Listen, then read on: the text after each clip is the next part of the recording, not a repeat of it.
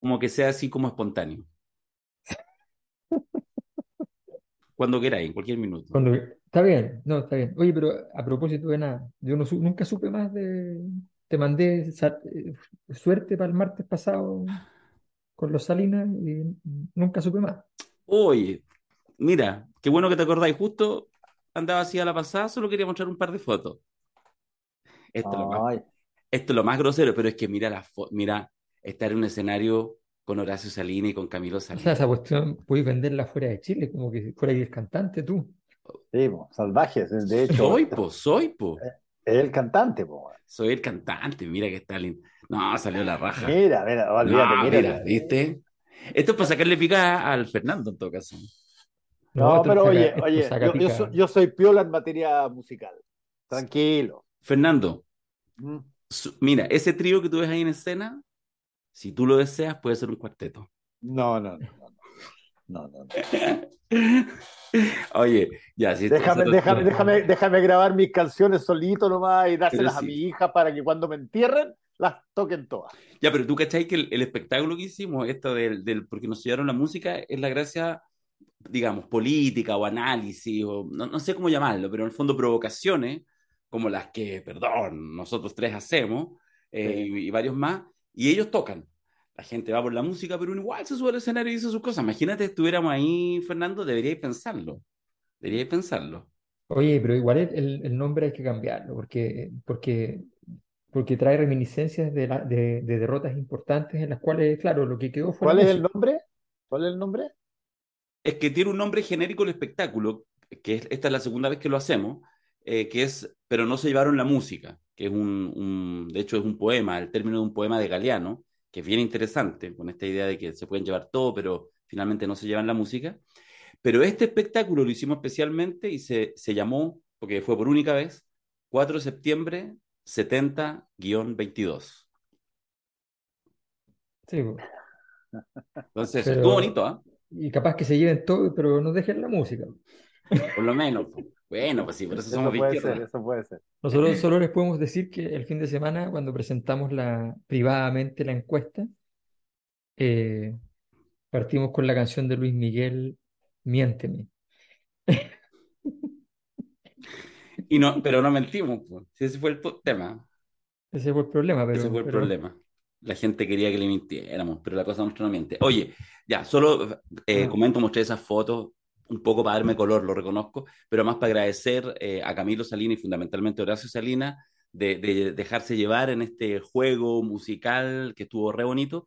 Y qué bueno, si por ahí alguien se interesa, alguna corporación de cultura, alguna munici- municipalidad, nos contacta nomás porque Horacio, al final, el maestro dijo que se repita. Y si Horacio Salinas dice eso, uno tiene que ase- asegurarse que eso se repita. Oye. El, solo quiero avisar muy rápidamente, estamos los tres, la semana pasada partimos así, estábamos esperando que llegara la Ale, pero esta vez no va a llegar la Ale. Así es.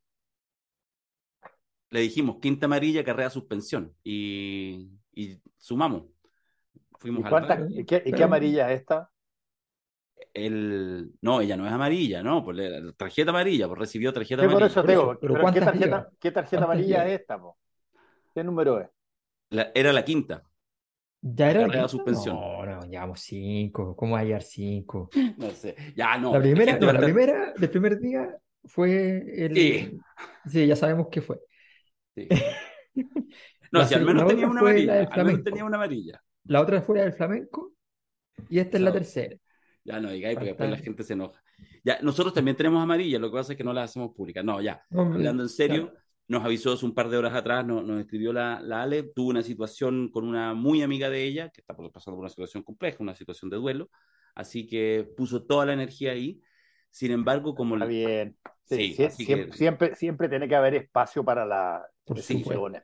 Sí, exactamente, para el amor y para toda la cosa, para los, para los Sí, cariños si esta, de amigos. si- y- si esta cuestión no es el mundo feliz de Hexley, pues, weón, no. Exactamente.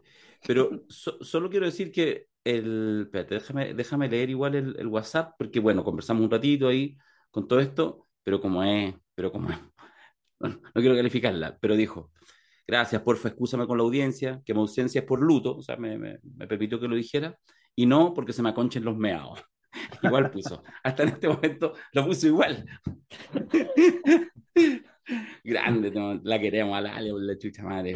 Además que hizo una columna, no sé si la vieron, en el Uno al Día, Sí, Sí, yo la vi. que la subió ayer y que estuvo, está buena, a mí me gusta, es interesante el debate que propone, que de repente sale incluso, yo no estoy de acuerdo en todas las cosas que plantea, digamos, ni, pero me parece muy interesante porque sí es verdad que se generan de repente en esta dinámica, incluso interna, esta como evaluación, porque ahí hay varias cosas, el tema, digamos, de muchas veces la- las maneras distintas de medir a las mujeres en algunas cosas, también, ya más allá del tema de género, eh, en el fondo la interacción en grupos más amplios, un poco lo de las redes sociales. Yo ahí donde le digo a ¿para qué miráis? ¿Para qué leí? Ella sí, lo gusta y lo, lo explicita, está, está bien, es una, es una opción.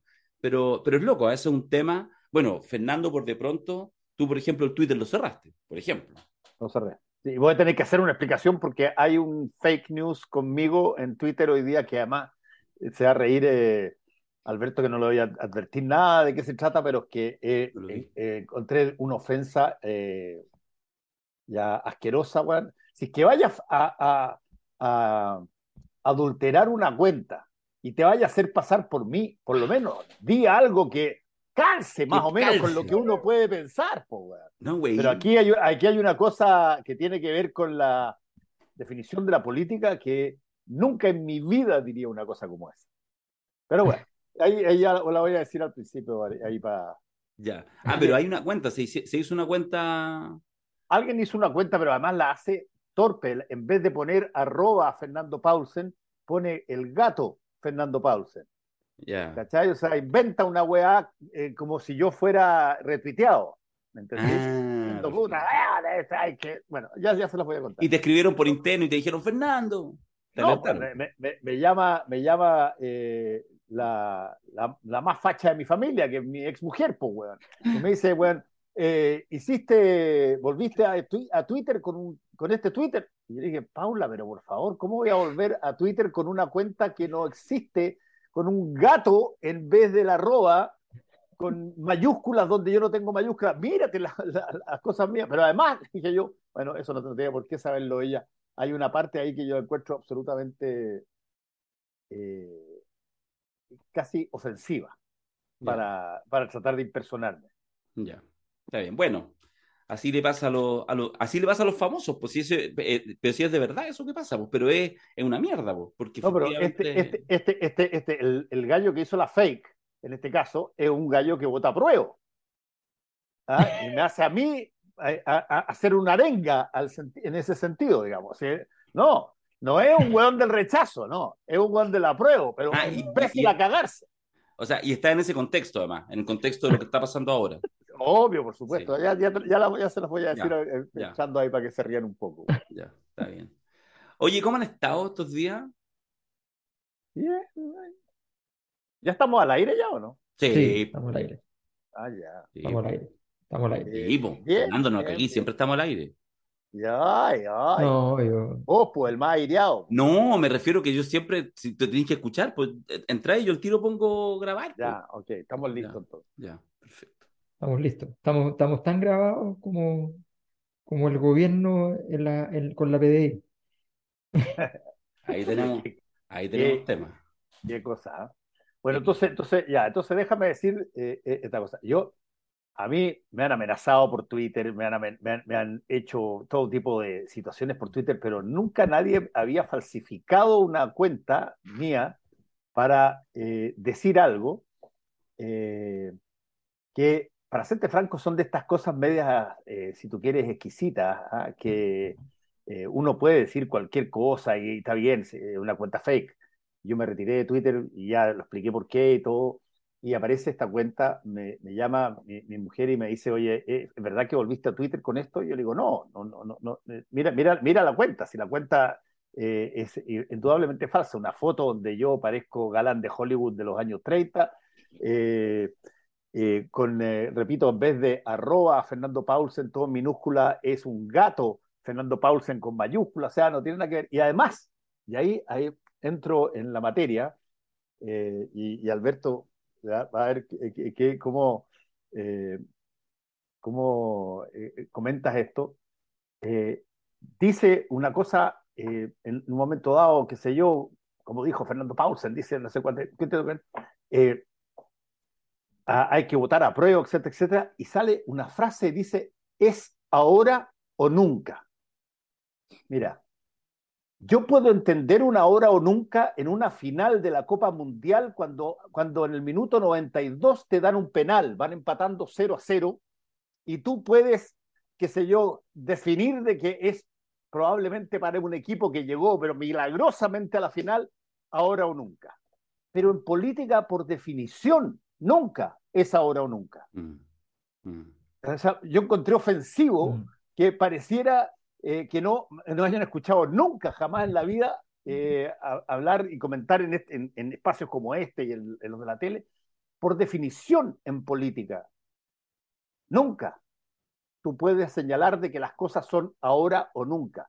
La, la, la, política tiene la característica fundamental de ser capaz de eh, replicarse y de estar en situaciones muchas veces donde tú puedes eh, evaluar algo que tuvo una situación aquí y allá.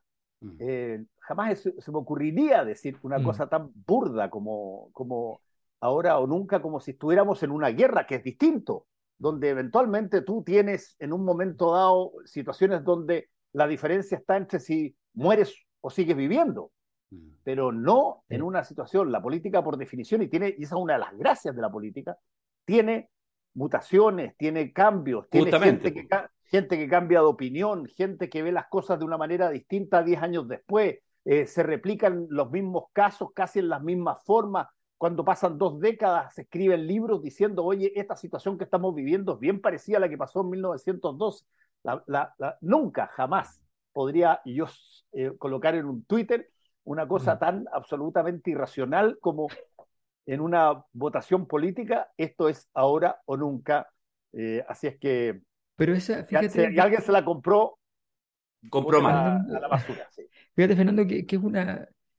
O sea, ahí tengo, dos cosas que me gustaría decir. Una es, que, es que es bien importante dar cuenta de eso que, que, que Hegel llamaba la, la, astucia de la historia, ¿no? que, efectivamente uno muchas veces, de hecho, yo, creo que eh, en la izquierda muchas personas lo pensaron, cuando gana Sebastián Piñera por segunda vez, dijeron, o sea, se fue todo al carajo, todo el proceso que venía arrastrándose desde 2011, qué sé yo, y, viene el gobierno de Piñera. Y el gobierno de Piñera lo único que significó para efectos prácticos fue profundizar ese proceso a niveles impensados que probablemente ningún gobierno de izquierda podría haber llevado a cabo. Mm. Por lo visto, además, es bien evidente a esta altura.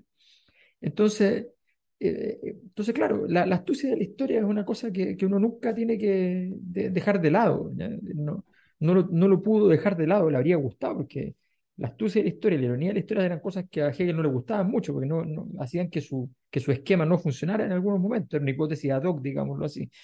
Entonces, pero, pero efectivamente un, eh, es algo que ocurre. Ahora, lo segundo es lo que acabas de decir respecto al, al, al todo nada y ese es un síndrome de la izquierda, es un síndrome de la izquierda, que nunca se dan cuenta que cuando dicen eh, que es, por ejemplo, patria o muerte, ¿ya? Entonces, cuando tú dices, esta constitución será feminista o no será, ¿ya? Cuando tú dices todo ese tipo de frases, el, el, único, el único factor que se activa es el contrario. Es el contrario. Es la muerte porque las cosas nunca pueden ser absolutas. Nunca en la sociedad va a ocurrir que la, lo que sea sea exactamente lo que tú estás esperando. De hecho, eso es súper patriarcal. Eh, claro, además, eh, claro, es como eh, aquí tiramos la línea ¿ya? Y, y tú prestaste el cuerpo, pero el, el, el, el semen fundador ¿ya? de la forma es otro. Bueno, resulta que, que no es así porque la cosa la hibridación es parte del proceso, porque es mucho más complejo, eh, porque no ocurrirá así. Entonces, cuando tú dices eso, lo único que estás invitando generosamente eh, es a decir, eh, es a decir, mira, ¿sabes qué?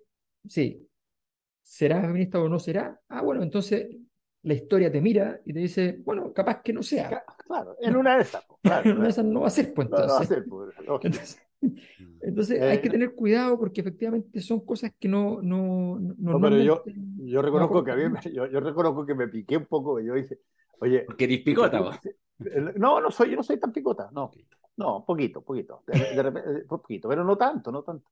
Eh, no, lo que dije, dije, pues, ¿cómo alguien puede tratar de, eh, eh, de alguna manera, adulterar una cuenta poniendo eh, palabras eh, que son, son tan difíciles, cualquier persona que me siga de cerca eh, no, no podría entender una cosa así. O sea, demórate un poco más para hacer la, la falsedad. Exacto, o sea, Claro. yo por ejemplo, lo que yo sí he estado diciendo, y es verdad, yo creo que va a haber mucha gente, si gana el rechazo, va a haber mucha gente que, y lo digo y lo he dicho hasta la saciedad, legítimamente va a decir, perdón, lo que corresponde es lo que estaba contemplado desde el principio, eh, que volvamos a la constitución vigente del, eh, del 80 modificada el 2005. Eso, y lo van a decir muchas personas con toda legitimidad.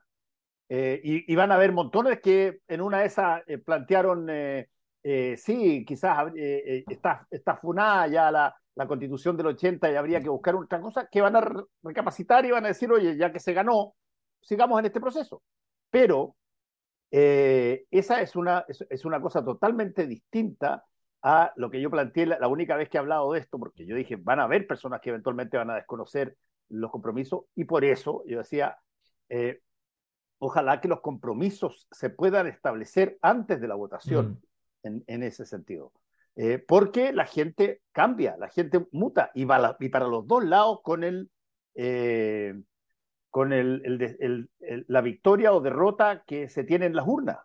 Y, y por eso siempre he contado el chiste este de, de, eh, el gallo que lo entrevistan cuando eh, va saliendo de comprar un, un, eh, un número de la lotería. Y le dicen, oye, ¿y usted, si es que gana la lotería, qué va a hacer? Ah, le voy a dar plata a mis primos que están muy mal, a, una- a todos los pobres que están aquí en, el, en, esto, acá, allá, y, y le voy a, comprar a, no sé, dar una donación a, a las hermanitas descalzas, ya una cosita que haya. Bueno, eso es, es antes de que ganes el premio. Si la pregunta que hay que hacerle es cuando tú el premio lo tienes. Claro. Cuando tú el premio lo tienes, de repente se olvida de las hermanitas descalzas, pues, bueno, y se olvida de la, de, la, de la familia y del primo. ¿eh? Y eso es, es- es natural que pase, pero de ahí a plantear que para que eh, eh, gane el apruebo, esta es la única y, y forma definitiva de definirlo, me parece una ridiculez absoluta. Eh, pueden haber, de hecho, cuando se, y tú estabas ahí muy cercanamente, Alberto, cuando se desahucia eh, el intento de constitución de, de la presidenta Bachelet, en Mm. gran medida al interior de su propio gobierno, en un boicot que le hicieron básicamente a la Mm. presidenta Bachelet. Yo no me recuerdo de nadie con dos dedos de frente que haya dicho, oye, esto se aniquiló y funó y se acabó para siempre, eh, porque si no lo puede hacer la presidenta Bachelet con este gobierno tan amplio, ya no se puede hacer. Y mira, ahí estábamos, en la forma más impensada, vuelve a reproducirse el fenómeno eh, algunos años más tarde y estamos a punto de votar por eso. No, y con más profund- y con mucha más Y profundidad. con mucha más profundidad. sí. Oye, acaba de, acabo de ver que hace- por lo menos hace una hora, una cosa así, murió Gorbachev. Gorbachev. Ah, sí. Sí. Y, Mira, oh. y- El, el y señor no de las puedo pizzas. evitar, y no puedo evitar plantear la pregunta de ¿quién va a ir al funeral? ¿Los de acá, los de allá? Porque Oye, Fíjate pero que- espérate, ¿murió en, murió en Moscú? no sé en qué ciudad murió. ¿Pero estaba Vi- viviendo en Rusia o no? No que yo sepa. No, no, no.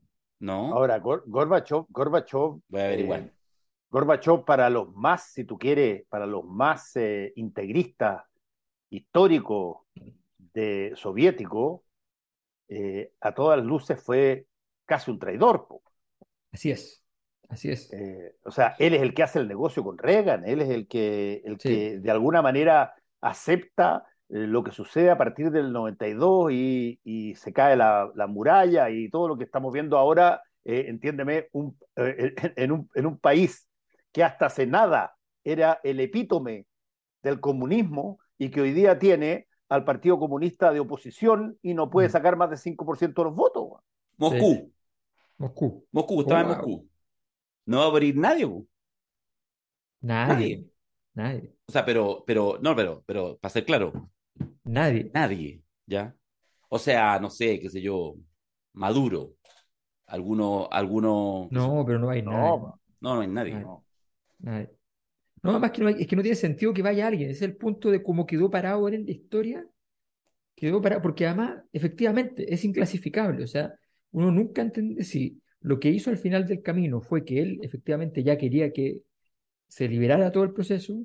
Si lo, todo indica que no, porque él era un tipo muy, muy, muy, muy de partido, de historia de partido.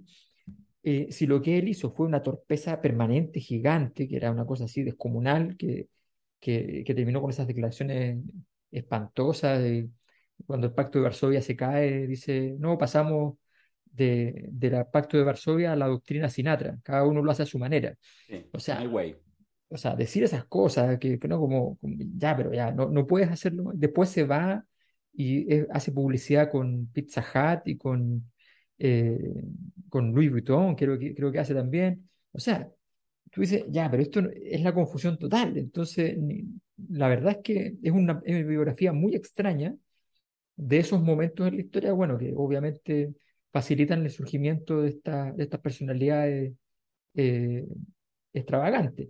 Y luego tuvimos, o sea, tuvimos, tuvieron, eh, después de, de Gorbachev Yeltsin, que también fue un personaje que parte muy sólido y termina destruido buscando un nombre cualquiera para poner, que ponen a Putin y ya sabemos lo que viene después. Hay que hacerle la No. siguiente pregunta, hay que hacer la, la- la siguiente pregunta a Raúl Sor. Hay que preguntarle, y, y es una pregunta que cualquiera puede hacer y la vamos a dilucidar en un par de días más. Hoy día ¿qué jugada- probablemente lo voy a, hoy día probablemente lo voy a tener en la noche discutiendo, eh, va a llevar de análisis internacional probablemente la figura y, y trayectoria de Gorbachev. Bueno, y la pregunta que yo me hago en el contexto además de la guerra es ¿qué hace Putin? O sea, cu- ¿cuál es la jugada completa? No, no, te- no tengo claro cómo reacomoda odios, cariños, cercanías y lejanías y cómo lo ve como una oportunidad. Primero trata de, de- de despejar cualquier pasivo de la muerte de Gorbachev y cómo lo transforma en activo. Me imagino que esa jugada está interesante. No lo va, lo va a atacar, no lo va a hacer, no, ¿No? no, no, no va a recoger ningún resto de eso. Ahora, yo no sé, yo no sé. Yo le preguntaría a Sor. por- Porque, porque Putin, para todos los efectos prácticos, es conservador. Sí. Eh, él no es sí, una está persona bien, que. pero Gorbachev está muerto, por eso me refiero, si tengo claro que que ni una está, está cercanía. bien, pero, pero, pero desde el punto de vista de, si tú quieres, el espectro político, eh, Gorbachev inició un camino de la Unión Soviética hacia la salida férrea del estalinismo clásico. Mm. Claro, pero era occidentalizante y Sí. Putin está en esto hoy día justo al otro lado. O sea, de hecho, hay una cosa que es bien interesante de este proceso Eso en es verdad. Rusia y es que, y es que Rusia hoy, hoy está más lejos de Occidente que con el zarismo previo al, al partido Sí. bolchevique Sí, y que con el surgimiento de la Unión Soviética. O sea, la- está más lejos de Occidente. Ahora, los muertos no hablan, yo insisto, yo miraría con atención, no digo que le vaya a hacer el funeral de Estado ni que lo eleve, pero lo No, que digo es que los ¿sabes lo muertos que no pasa? Es que- hablan, Pero es que Putin tiene muy claro una cosa, que, que hay una adoración por él desde las izquierdas fuera de la Unión, fuera de Rusia. Entonces, él sabe que no puede atacar con demasiada dureza. O sea, es fantástico. Él manda, o sea, manda emisarios a la reunión anual de los partidos trotskistas. Mm. Manda, manda tres personas a hacer conferencias, a discutir, y toda una cuestión. Eh, y siempre tiene alguna clase de salvataje para referirse al proceso, del- el- a la frase histórica de él, eh, que eh, quien, quien crea que la Unión Soviética debe volver no tiene cerebro, quien no la extrañe no tiene corazón. frase Ahora, hay, hay un, hay un punto también que es interesante. Gorbachev eh, calzó con un momento, acuérdate, estaba Ronald Reagan en, eh, Sí, Estados Unidos, calzó con un momento en que se percibió una, eh, de alguna manera, estructura hacia el futuro donde eventualmente eh, podían generarse armonías entre eh, distintas culturas, distintos países, distintos gobiernos, en la forma que ahí se empieza a aplicar muy fuertemente eh, la lógica del eurocomunismo en, en Europa, que también Mm. de alguna manera disuelve muchas de estas cosas tan tajantes que tenía Stalin y que tenía la Unión Soviética, y se crea de alguna manera un puente, mm. eh, eh, a ver, un puente, pongámoslo así, un puente amarillo, llamémoslo así, para poner en, en, esta situación, hasta que vuelve Putin y no vuelve desde la izquierda, sino que vuelve desde la lógica de la nostalgia imperial. Mm. ¿ah? y, por lo tanto a recuperar terreno y a recuperar eh, la vieja patria eh, Rusia, ya no la comunista, sino que la zarista. Exacto, exacto. Él viene a recuperar el, gran imperio, que es el gran sueño, y, claro, y, lo hace tan bien que, que nadie convoca a los herederos, porque existen los herederos legítimos de la corona, de la monarquía. Nadie.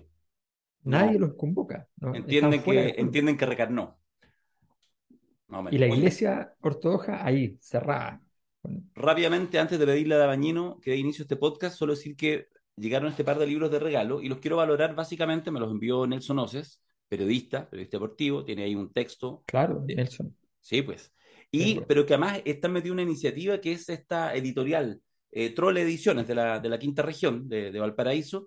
Y mira, fíjate este texto, un trabajo bello que recopiló, una recopilación de todos los discursos de apertura. ¿ah?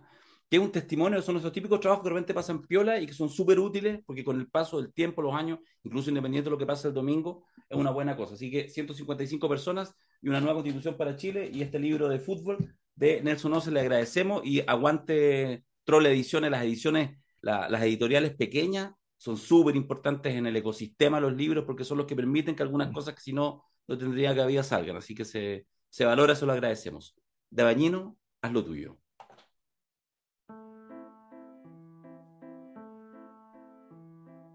Días intensos, crispados, donde a veces de lo que menos se habla es del proyecto de la nueva constitución. ¿Se imaginaron que luego del 25 de octubre del 2020, cuando se votó mayoritariamente por crear una nueva constitución escrita por chilenos comunes y corrientes, que a una semana del plebiscito de salida el tema sería el aborto de una bandera o el atropello masivo de un carretón en plena Alameda? Si algunos querían confundir el debate de fondo, parece que les resultó. ¿Qué pasará el domingo? ¿Se atreven con un pronóstico? Ya muchacha y muchachos, y permiso, ¿ah? pero hasta mi omnipresencia le hace reverencia a usted, querida Alejandra Matos. Es momento de ponerle un poco de sensatez al análisis y mirar más allá del domingo. Aquí comienza la Cosa Nostra para disfrutar de la conversación que aporta. Justo se lo perdió la Ale, le hizo el medio queque, la bañina. Tremendo queque. Tremendo queque. Inmerecido. Ah, Oye, aprovechemos de decir además a propósito de libros que la, la, la colección, la cosa nuestra dentro de la editorial Catalonia, que es, Catalonia, que es nuestro convenio, eh, tiene nuevo libro. Yeah. Em, el libro de Rodrigo Baño, que se denomina La era de la farsa a precio de mercado, que es un examen sobre las transformaciones históricas de la economía eh, y, qué, y esas transformaciones históricas en qué estado están hoy día. Y es un análisis bien interesante porque muchos de los cambios sociales, culturales que estamos viviendo, los explica desde el punto de vista, en, en el fondo, del fin de la economía doméstica, la economía doméstica que es el origen de la economía, eh, y a partir de esos cambios entonces nos va a explicar cómo la llegada de la economía política y luego la crisis de la economía política en la medida que aparece la economía financiera, la economía política, la economía de los países, de los estados, la época de los grandes estados. Y luego la economía financiera que, que modifica todos esos moldes, todo eso modifica radicalmente nuestros estilos de vida y lo explica entonces respecto a, y lo conecta con esta idea de que todo se vuelva farsa en el marco de este, de este proceso. Es una cosa, un libro muy interesante, quienes están en el, en el, en el diplomado de transformaciones sociales, además, han tenido el placer de conocer parte del, de, de, ese, de ese contenido en las clases del profesor Baño. Así que ya está en la página web nuestra, está colgado, como siempre, a un precio especialísimo. O sea, está a 15 mil pesos, incluido el envío dentro de Santiago, ¿ya? Si es fuera de Santiago, tienen que pedir que con, con pago en destino, ¿ya? Y si es fuera de Chile, tienen que llamar por teléfono para, para ver si podemos ayudarlo en algo. Así que, pero siempre tratamos de ayudar. Buena noticia. es una, una, buena noticia, un nuevo libro dentro de la colección. Lo que nos decía Dabañino, eh, a propósito del, de, lo, de, los dos eventos del fin de semana, o sea, así como, ah, una para cada lado, ¿cierto? El atropello de... Entonces, de hecho, el, el, yo quería partir, les, les decía hace un rato atrás incluso, esta idea de, si yo hago la pregunta, una cosa así como simple, abierta, con capacidad para meterle mucho discurso, mucho contenido, si uno tratara en este minuto, a cinco días de, del plebiscito, súper importante, una de las elecciones más relevantes probablemente de, de, de los últimos años, etcétera, etcétera, eh, y si uno tuviera que evaluar ¿ah? en lógicas de campaña, como el cierre de campaña, como lo que ha pasado con la prueba con el rechazo, que además es raro porque en el fondo es como darle corporalidad a algo que es básicamente incorpóreo. Eh, pero que termina teniendo corporalidad. Eh, y, esa es una cosa como media extraña, digamos. ¿Cuáles son esos cuerpos? ¿Qué es lo que se construyó con la campaña? Bueno, hago esta pregunta que cuando la hago, al tiro como que me rebota. No, no sé si es posible responderla, pero se las hago igual. ¿Cómo evaluar este cierre de, este proceso intenso de dos meses de campaña, si es que son dos meses de campaña, de la prueba y del rechazo? ¿Cómo lo han visto, este cierre con estas cosas chicas y raras que desvirtúan probablemente el fondo más complejo, pero que de repente se disuelven en el camino. Mira, yo tengo la impresión de que no, o sea, creo que la, que la campaña en sí misma, a mi juicio, puedo estar equivocado en esto porque eh, evidentemente hay, eh, yo tengo la impresión de que le doy mucha importancia eh, a, las, a las conductas del, del, sistema político y fundamentalmente del gobierno, y por tanto creo que desde, desde la reiter, los reiterados errores y fundamentalmente el error de la, de, la gestión caso Yaitul, creo que eso eclipsa todo el proceso independiente de que hayan aberraciones, situaciones sórdidas, que efectivamente, que efectivamente yo creo que esas cosas mueven votos, porque son, a ver, para decirlo es simple, la, las cosas que tienen más impacto político son aquellas cosas que son más fáciles de entender. Eh, nadie nunca entendió cómo eran los esquemas financieros de Sebastián Piñera cuando era candidato y, cuando decían, no, se, se robó un banco, nadie sabía cómo se había robado un banco porque no había entrado con una pistola a robar un banco. Entonces, en el fondo, no se podía hacer un juicio político a partir de eso, no iba a tener un impacto porque no había una situación, una escena, un correo electrónico que dijera eh, emergencia, siete palos, ¿ya? Eh, no, no, había eso. Eh, y, de hecho, por ejemplo, la crisis que más afectó eh, a, Marco Enrique era la, más pequeña de todas las que tenía, que era la, la, crisis del, del, avión. Y la única razón es porque el avión es comprensible, está, para, está ahí, es una cosa concreta. Entonces la gente lo ve, se entiende cuál es el problema. Entonces, eso pasa mucho, pasa mucho que las cosas que parecen, el, caso Cabal es un caso también comprensible, tú entiendes perfectamente la matriz de la situación, todas las personas en Chile, en el Chile de los últimos años ha pedido un crédito eh, y sabe que no puede obtenerlo después en una siguiente reunión con el dueño del banco, entonces eso genera un impacto importantísimo porque tú entiendes la situación. Bueno, yo tengo la impresión de que claro, estos casos morbosos de, de el, aborto de la bandera y cosas así, eh, esta cosa de los, carros con caballos en, en, frente a la moneda atacando a los ciclistas, además, ahora esa escena es, formidable desde el punto de vista cultural, formidable, o sea, lo, los dos formas de rodados más politizadas del último tiempo, puestos frente a frente eh, en el parte del proceso es, es formidable. Es el, el Chile profundo ¿ya? versus el, el, Chile de la transformación social. Mm. Eh, entonces, es bien, es bien interesante, pero, pero más allá de eso, son cosas muy concretas. Entonces, claro, tienen impacto, pero yo creo que, que lo que dirige el proceso está, está en otro sitio y, y después lo desarrollaré con un poco más de detalle cuando nos metamos en ese tema. Sí, yo, yo lo, lo, he dicho antes aquí mismo y en, en otro eh, espacio. Eh, yo tengo la impresión de que aquí hay una responsabilidad bastante seria desde el punto de vista de lo que podríamos denominar el diseño comunicacional de la Convención Constitucional. Yo lo, lo, he dicho, esta es una convención constitucional que ocurre en el siglo XXI y que para todos los efectos prácticos de difusión de su contenido opera exactamente igual que el siglo XX o el siglo XIX.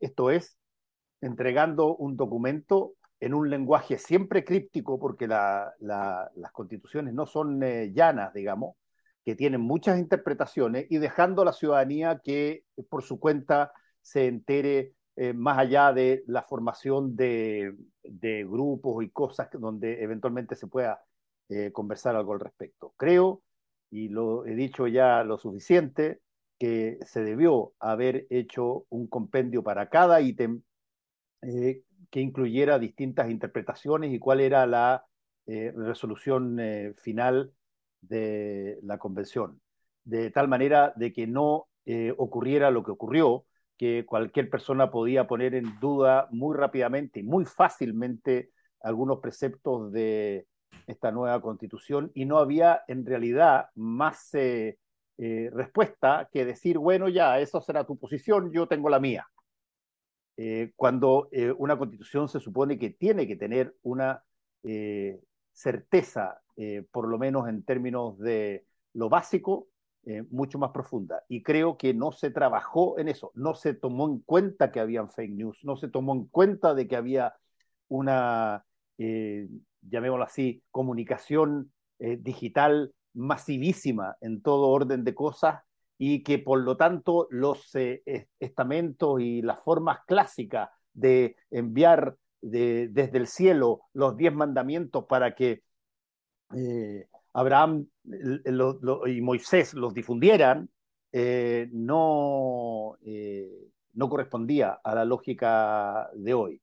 Y desde ese punto de vista yo le achaco responsabilidad directamente a eh, a la misma convención, que debió haber pensado que estaba enclavada en una situación comunicacional totalmente distinta a la anterior.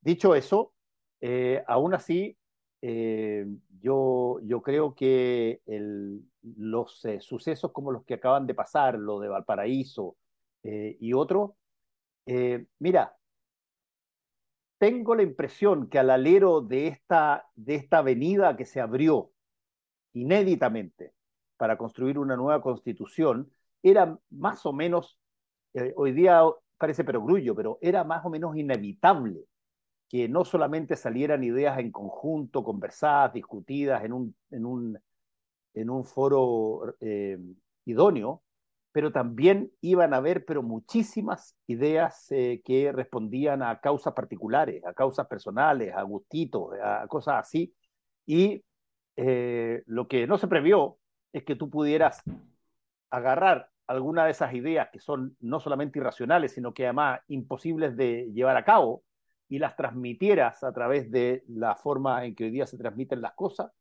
a, un eh, foro mucho más amplio de gente donde eventualmente una buena parte iba a anclarse eh, de, en esa misma materia porque eso coincidía de alguna manera con su sesgo original eh, anticonstitución.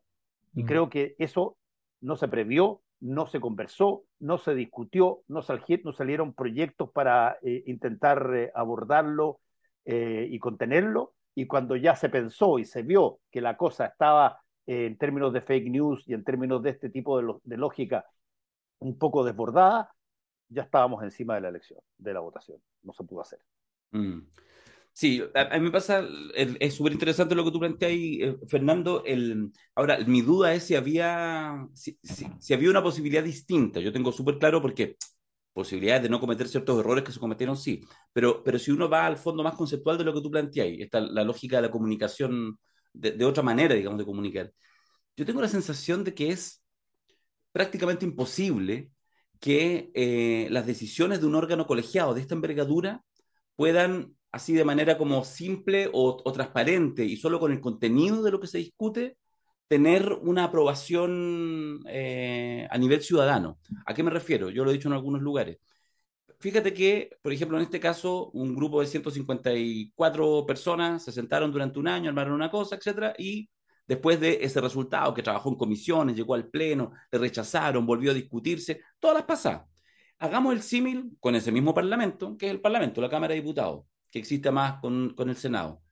Van a discutir una ley, están un año discutiendo, no, no una constitución, una ley, ¿ah? meses, como mínimo semanas. Está en la comisión de esto, pasa la comisión de Constitución y Justicia, pasa la comisión de Hacienda, depende de lo que implica. Ah, entonces va para el Senado, se rechaza algunas cosas, se arma la comisión mixta y finalmente se aprueba, con discusiones, cuando son cosas relevantes, ácidas, agrias y toda la cuestión si una vez que ese grupo colegiado, que no son unos superhombres ni unas supermujeres, que son igual de buenos o charchas que puede ser la convención constituyente, de hecho, eventualmente peor, digamos.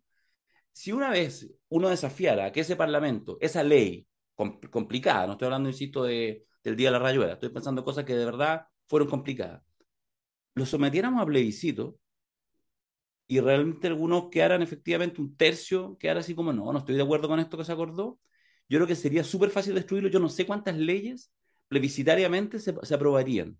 Entonces, yo creo que hay un tema que es más de fondo. Por ejemplo, si se repitiera nuevamente la experiencia de una convención constituyente, no tengo claro si el resultado de eso se plebiscitara. O sea, podríamos estar en un loop infinito.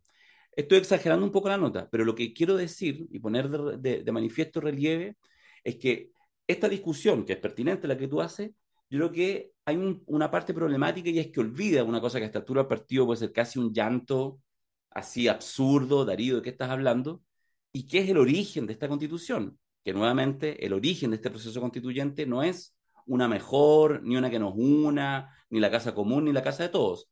Es la crisis política, social, más grande en la historia de Chile en 100 años, porque es social, no política. La expresión de malestar, de contradicciones complejas, de múltiples demandas, de una sensación de abuso que ni siquiera era muchas veces capaz la ciudadanía de transmitirlo, que fue la anulación de la política, un 18 de octubre que no tuvo políticos, que no tuvo eslogan, que no tuvo organización, que no tuvo programa, que lo que hubo fue un despertar de un malestar social. Por eso fue una crisis violenta que obligó a la, a la institucionalidad política de aquel entonces, de hace tres años atrás, a decir, este es el único camino porque era eso o la salida de Piñera uno se olvida que después del estallido social, a los 10 días ya había caído Chadwick. A los 10 días. El 28 de octubre del 2019 presenta su renuncia Andrés Chadwick, que era no el cortafuego, que era la última barrera. Ese era.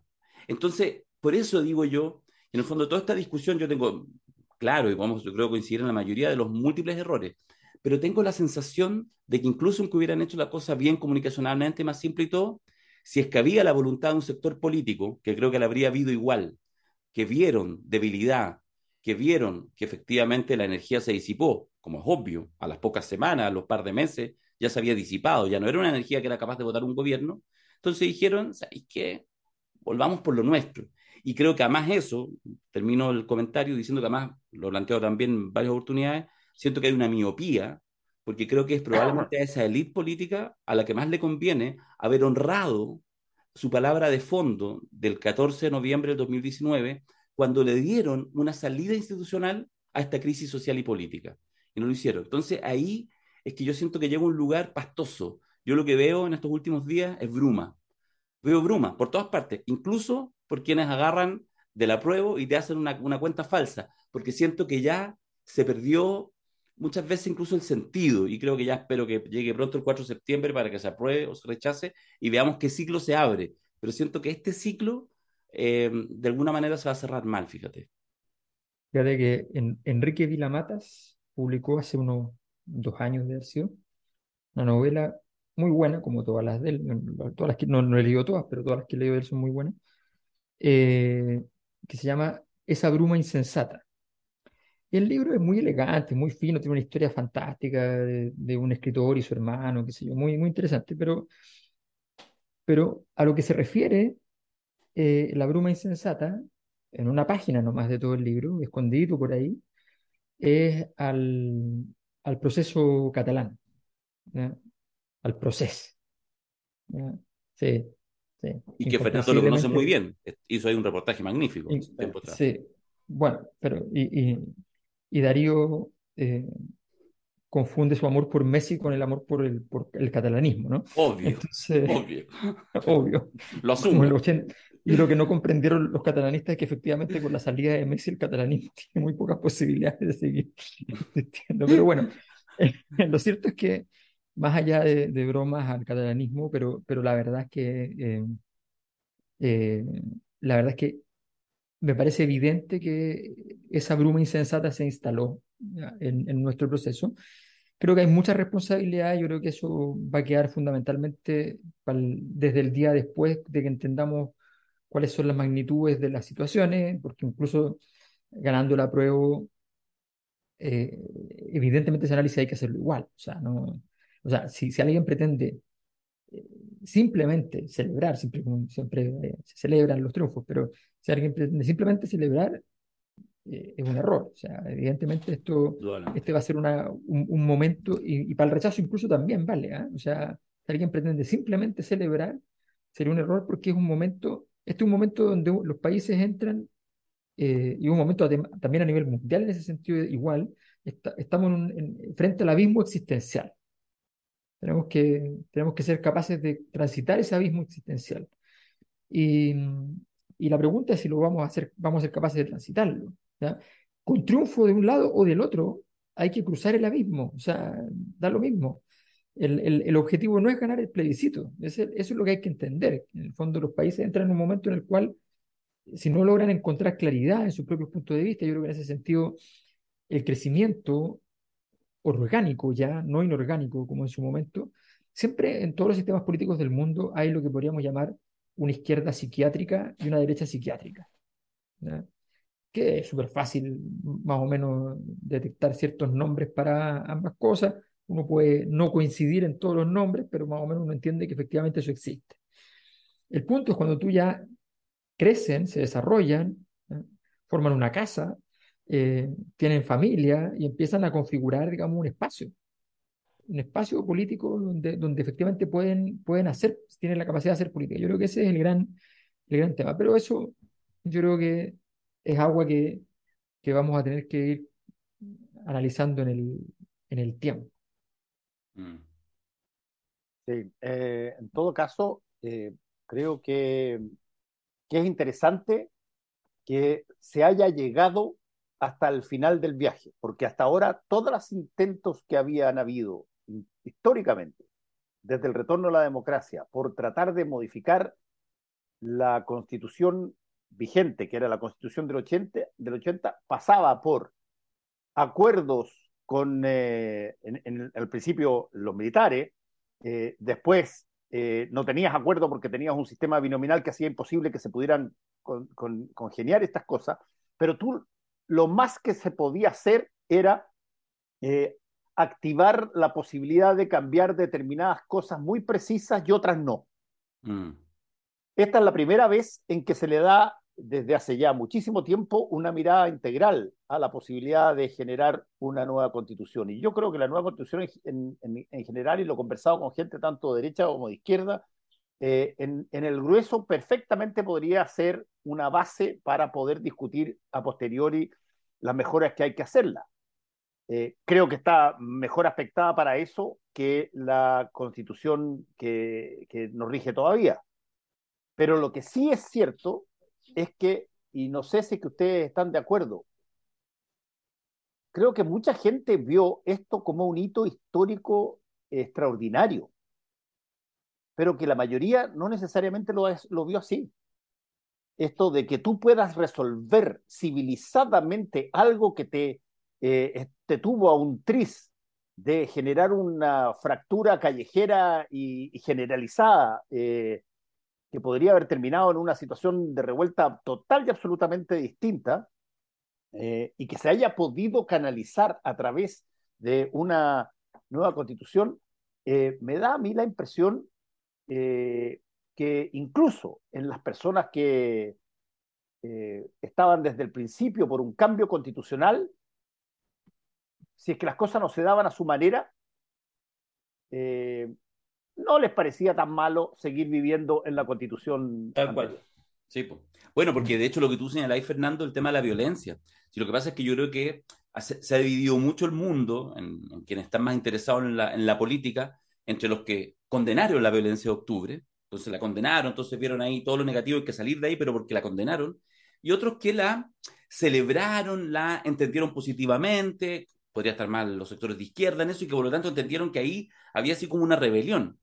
Y en realidad yo creo que pocos la comprendieron en su carácter eh, de desregulación normativa, en su carácter de, o sea, de estallido, de malestar social, si eso lo escribe perfectamente el, el, libro de Alberto, el Big Bang, que en fondo es, es cuando ya la explosión llega un poco tarde. Entonces, cuando no la entendí adecuadamente, a mi juicio, cuando no ves en eso, tal como yo, creo que ahí en este caso incluso las analogías así como personales sirven. Si esto es como cuando de repente alguien en casa estalla, y de repente tú tenés la familia, estáis funcionando y de repente alguien en la mañana, ¿quién dejó la luz prendida del pasillo? Y eso genera una discusión y al final de la noche estáis viviendo en otro lado, te separaste después de 20 años y todavía no entendís, pero chucha fue por la luz en el pasillo. Bueno, eso es una expresión de malestar, que de repente incluso hace consciente. Entonces, esta lógica de decir, no, pero es que ahí él se dio cuenta, no sé qué, o por el contrario, no, es que no, man, hay que comprenderla. Y yo creo que eso pasó la cuenta, sí pasó la cuenta, por supuesto, en quienes condujeron el proceso, que fueron los movimientos sociales, las expresiones ciudadanas, más los sectores de izquierda, de las múltiples izquierdas, que yo creo que ahí el paño es bien amplio, eh, probablemente también lo, lo, confundieron mucho y entendieron que lo que había era respaldo social ciudadano y el Chile despertó, que es una frase bellísima, yo creo que terminó siendo un, un, un pastelito envenenado porque hizo suponer que en realidad ese Chile había despertado y que por lo tanto iban a acompañar todo. Y de repente llegó la derecha y dijo, a ver, metámosle un poquito de fake, metámosle un poquito de miedo, la bandera mancillada, las tradiciones, cualquier cosa, y listo. Y activaron algo que está ahí y que es social. Y si el rechazo gana el domingo, lo va a ganar, comillas, democráticamente, porque va a ser seguramente además con un caudal de votos superior a cualquier otra elección. Entonces, yo creo que es súper pastoso. Yo, bueno, yo vuelvo a mi metáfora brumosa, no sé si es por las cataratas, pero eh, de verdad veo brumoso el escenario. Tengo un par de cosas chicas, solo para comentarlas. Tenía una la semana pasada y se me pasó. Y quería en realidad molestar a Fernando y a la Ale, fundamentalmente, pero no está la Ale. Es a propósito de una cosa secundaria, entre comillas, con los medios de comunicación, pero a propósito de la editorial de la tercera de la semana pasada, del domingo de la semana pasada, ¿cierto? Donde hace un llamado eh, y se instala con el rechazo a lo, a lo diario gringo. Así definimos una línea y asumimos. Entonces, el, hago una provocación inicial nomás. A mí me pasó, de hecho, cuando estoy suscrito a la tercera, entonces, además me indigné y hoy día mismo los cancelo. Después se me quitó la rabia y dije, bueno. Entonces, creo que, la, creo, que creo que la discusión de esos temas y del rol de los medios de comunicación en general, pero me parece interesante el ejercicio de la tercera. Alguien podría decir, uno podría decir, mira, fue honesto, honesto porque más lo declara. Alguien podría decir, claro, fue honesto, pero ¿cómo nos informaron durante todo este tiempo? Alguien podría decir, mirando el sistema de medios en general, bueno, pero está bien que haya medios con línea editorial política, ideológica, que deciden apoyar un candidato o en este caso una opción. Pero bueno, y si no son con ellos con quienes nos informamos, si no hay 15 diarios para optar, pues hay dos, ¿cachai? Dos con distintos nombres. Entonces, en esa discusión y un poco en lo que pasa en este cambio de época, me gustaría una opinión, si se, si se animan, si les parece provocadora el tema de lo que pasó con la tercera, que... ¡Ah! Se, mí, fue. se cayó. Se cayó. O apretó el botón, o hizo la gran Carlos Larraín. Eh... Carlos Larraín. No, mira, yo la verdad es que eh... nunca entendí mucho el problema. ¿Ya? O sea,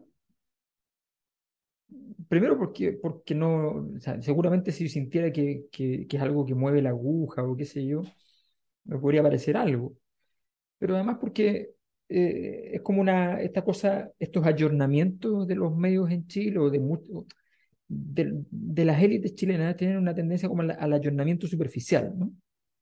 Entonces es como, ah, los otros medios hacen estas cosas, entonces nosotros también hacemos esto. Eh, entonces, y a mí me parece que esa cuestión es, es, o sea, a ver, yo entiendo que los medios tienen una línea editorial, Y esa línea editorial significa cosas. Y significa en la práctica, en cada momento histórico, un cierto, un cierto cariño y una cierta animadversión a ciertos nombres. Eh, pero, pero encuentro que, que llegar a decir una cosa que es imposible, que es como por quién votaría el diario, me parece que es como demasiado. Es como, es como eh, la, la, famosa deliberación institucional para las clínicas en el tema del aborto. En el tema del aborto. Ah, ah la clínica puede tomar la decisión de... Pero, pero de acuerdo, pero, pero ¿te parece menor? ¿Te parece anecdótico? Esa es la pregunta. Sí, no me parece. ya, termina siendo anecdótico. ¿qué, sería, ¿Qué sería la diferencia entre no hacerlo y hacerlo? O sea, el, bueno, el, medio, de comunicación no va a hacer nada distinto porque lo ha hecho siempre. Bueno, en ese sentido, eso es lo que me pasó a mí en, cómo mi rabia se fue eh, cambiando, eh, no, no, la molestia, pero sí la rabia, en el sentido que, bueno, podrían de hecho no haberlo hecho y claramente han informado desde una cierta perspectiva todo el tiempo, y lo hacen permanentemente, relevando más unos hechos que otros, dándole cierta connotación. En ese sentido, termina siendo casi un acto de transparencia. El punto es que, insisto, cuando tú miráis el ecosistema de los medios, es bien dantesca la situación, porque entonces, en el fondo, la explicitación de hay medios con, o sea, el ecosistema de los medios está todo en un sector. Y, bueno, esa contratación es... Ya, pero, pero, pero mira, que yo sepa, el gobierno se reunió con medios alternativos. No nos invitaron, pero bueno. Que yo sepa, se reunieron. Y no fue la máxima autoridad del ministerio, fue la subsecretaría. Y hasta donde entiendo, les dijeron, eh, nosotros no tenemos cómo ayudarlo. ¿ah? Entonces, mm, sí, hace como tres bueno, yo pues. digo, ok, a ver, sí, mucho, mm. mucha discusión respecto al, sistema de medios. También recuerdo, pueden buscarlo porque está en, su, en su Instagram, el primer día de, de trabajo del el ministro Giorgio Jackson, llega a su oficina, es, un, es un, una historia, no sé qué, que, arma en, en, Instagram. Entonces él llega y llega con su mochila, se sienta en el escritorio, no tiene nada todavía, está todo vacío. Abre su mochila, pone su computador, se sienta a trabajar. Entonces está mostrando cómo es el primer día. Y la primera página que abre, entra a internet, la primera página que abre estando allí para trabajar es el Mercurio. Mm. Sí, señales. ¿Qué significado tiene? O sea, yo supongo que cuando uno hace esas cosas, las hace con un significado. Si no tiene ninguno, también tiene significado, no se puede evitar. Entonces, me parece sorprendente. O sea, yo no creo que en ese sentido el, sistema de medios está muy alimentado de las mismas dinámicas que, en, que, en que vivimos, donde la, donde, donde la defensa de esos espacios eh, finalmente no, no, eh, no prospera, no prospera, no somos capaces de sostenerlo en, en ese sentido. Eh, finalmente, efectivamente llegamos al plebiscito y la red no volvió al aire y no volverá nunca al proyecto que tenía. Mm pero parece que vuelve al aire pronto. De hecho, se supo hace un par de semanas. me pareció casi, o sea, como... Pero, o sea, lo dijimos. O sea, guarden las formas y vuelvan en enero, pero no vayan a volver no, ahora dos semanas que después del plebiscito, con más claridad imposible. Qué horror. Oye, mientras esperamos, me, escribió Fernando, ¿ah? no, no, no, no se enojó por ninguna pregunta. No, eh, tuvo un corte en el enchufe, vuelvo al tiro, dice, así que va a entrar en cualquier minuto, pero sé que déjame aprovechar entonces hacer esta pequeña pausa, el de estos avisos medios lateros, lo siento. Este no es latero, ¿ah? a propósito del, del uno al día de la Alematus, el primer uno al día que hace.